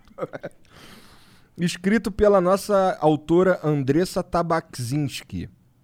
Crisálida também tem versão e-book na loja da Amazon. Um grande abraço, pessoal. Valeu, obrigado. Valeu, Como é obrigado mesmo o nome beats. dela? Flávia Iriarte. Valeu, Flávio. Valeu, Flávia. Tamo junto, cara. Manda mais no futuro. O Carval mandou 800 bits. Salve, Igor e Monark. Tenho 17 anos e acompanho vocês desde pequeno. Ah, tô começando a empreender e meu sonho é ser empresário. Estudei muito sobre anúncios nas redes sociais. Quero ajudar empresas e negócios locais a obter mais clientes para Você é 20 conseguir... mil bits também? Não, calma. Para conseguir ganhar uma grana para pagar a ceia de Natal. Esse ano foi bem difícil para minha família. Aí ele manda o arroba dele aqui, amigão, mas aí é 20 mil bits. Muito obrigado, Monark Igor. Um coraçãozinho pra você também. É nóis, mano. O Toniski. Fala o arroba dele, cara. A família dele tá precisando. Fala o arroba Quebra um galho aí, vai. Fala Por a porra do favor. A gente falou cara. tanto de coração É, aqui, de paixão. O que, que tu acha, Jean? De amor. Acho que tem que falar também, cara. Pô, é Natal. Mas tu riscou, filha Eu da deixo puta. a seu critério sempre. Você sempre decide falar, porra, tu é o Papai Noel. Gostei, gostei dessa. Eu sou um otário, eu sempre falo mesmo. Ah, é- mas a vida é essa, mano. É hoje. Tá. É, dá uma olhada. Calma aí, deixa eu ler aqui de novo. Ele tá. Quer ajudar empresas e negócios locais a obter mais clientes para conseguir ganhar uma grana para pagar a ceia de Natal esse ano. Se alguém tiver interesse, meu Insta é Henrique Carval. H-E-N-R-I-Q-U-E C-A-R-V-A-L-L. Vamos dar uma olhada lá no que esse moleque tá oferecendo. O Tonis, que mandou 600 bits aqui. Monark, só dá pra ir pra frente no tempo? Monark, só dá pra ir pra frente no tempo. Tempo parado só na singularidade de um buraco negro. Não é possível restaurar uma consciência destruída. Sua consciência é o resultado de bilhões de sinapses reagindo às suas percepções da realidade. Se alguém fizer um cérebro físico igual ao teu, você não vai existir porque os- as bilhões de sinapses comuns lá, vai tomar no seu ah, cu. mano, veio, Moro. Ah, valeu, veio Schwab. rolê aí. O Porra. rolê. É, visual rolé do bagulho aqui, Porra, parceiro. valeu, Deixa a bagulho. gente brisar aqui em paz. Porra! Ô, um Tonis, quer um abraço aí, pra tu, tô ligado que tu é fã, tu assiste aqui quase todos os flows, ou todos os flows. Mas na moral, irmão, quando vem mensagem tua aqui, eu já sei que é ou falando de anarcocapitalismo, tá ligado? Ou então uns bagulho assim, corta a brisa máxima. Mano, tá a gente tá numa Ah, viagem aqui, mano. Vamos pra, pro futuro, vamos passar, vamos pro lado, É, pula do busão, porra, tamo tudo certo. O limite Manda é a essa nossa imaginação, quando a gente caralho. conversar com, com, com um cientista, porra. Tá ligado? A gente não tamo nessa vibe. A gente tá falando com... Tamo falando com- de vampirinho, É. de, de, de Ah, fantasminha, mas tá ligado? vampirinho também não, né? Aí, aí é foda, né? Vampirinho, Ah, cara. vou, ó, vou sair fora, mano. Obrigado aí por chamar. Estamos falando aqui de. Deusinho, planetinha, porra.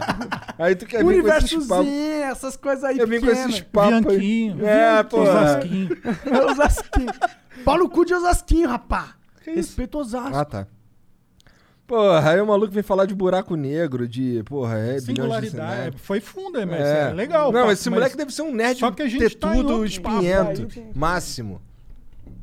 Ô, Tonisco, você é um nerd tetudo espinhento? Essa é a visão que eu tenho de você, cara. Eu acho que ele só é um admirador da erva do Senhor. Ah, pode Ah, ser também, pode, ser, também. Cara, ideias são sempre bem-vindas. É, É. tô zoando, tô zoando, não tô zoando totalmente. Não, a gente tá te zoando, É. porque a sua ideia pode ser bem-vinda, falo- mas o seu avatar vai ser zoado. Eu falo, eu falo pra minha gente, né? Que tipo assim, às vezes ela quer que eu explique por quê e tal. Não. Não, desbrisa a brisa de quem tá brisando.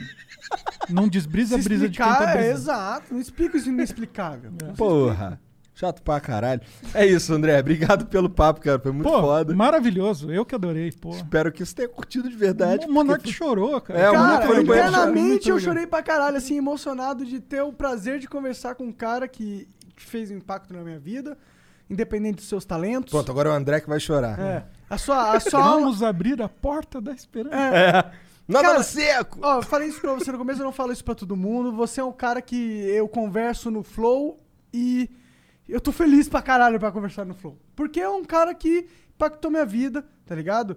É um cara que é, a, a, a fato de ter existido fez diferença pra mim.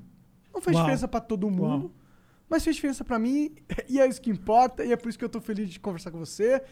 Venha mais vezes, por favor, quando Virei. você lançar Assim que qualquer eu lançar coisa. livro, camiseta, eu venho aqui. Demorou Por favor, então. tá Demorou. E qual que é o link principal que você gostaria que a pessoa assisti, é, acessasse? Pois é, o, o Instagram, arroba André. André Bianco, e tem o meu e-mail, é, andrevianco.gmail.com. Tu tem o Já. site também lá também, né? Vivendo de Inventário é já para quem é, é escritor e quer aprender Fazer um mais. curso é. pica com um dos melhores. vivendodeinventar.com.br. Você vai receber lá a minha newsletter para escritores. E aí vem para Hardcover Ser Feliz, que é onde eu ensino a pegada forte para você estourar nas suas histórias. Aí é vivendodeinventar.com.br. Você é escritor, escritora, é, dramaturgo, escreve roteiro, vem pra cá que eu. Ô, e vai, lá, e vai lá assistir o vídeo que ele, te- que ele fez lá do turno da Pra noite. vocês verem que Porque eu ele tá no, ele tá no aprendi. sonho de chegar essa porra aí, tudo a um milhão, Um cara. milhão de views. Dá um milhão de Porra. views pro cara lá. É. Pelo amor de Deus. É esse mesmo, que eu tô é, o pedindo. turno da noite. Pô, tô triste. Você faz um, o primeiro seriado de vampiro do Brasil, pica, aí ninguém assiste. Ninguém- O maior roteiro tava horrível. Pô, Agora eu 50 aprendi. mil é. Ah, foda-se. Vai assistir pelo histórico ali. Pela história. Ah, É isso, maneiro. chat. Obrigado pela moral, um beijo, boa noite pra todo mundo. Tchau.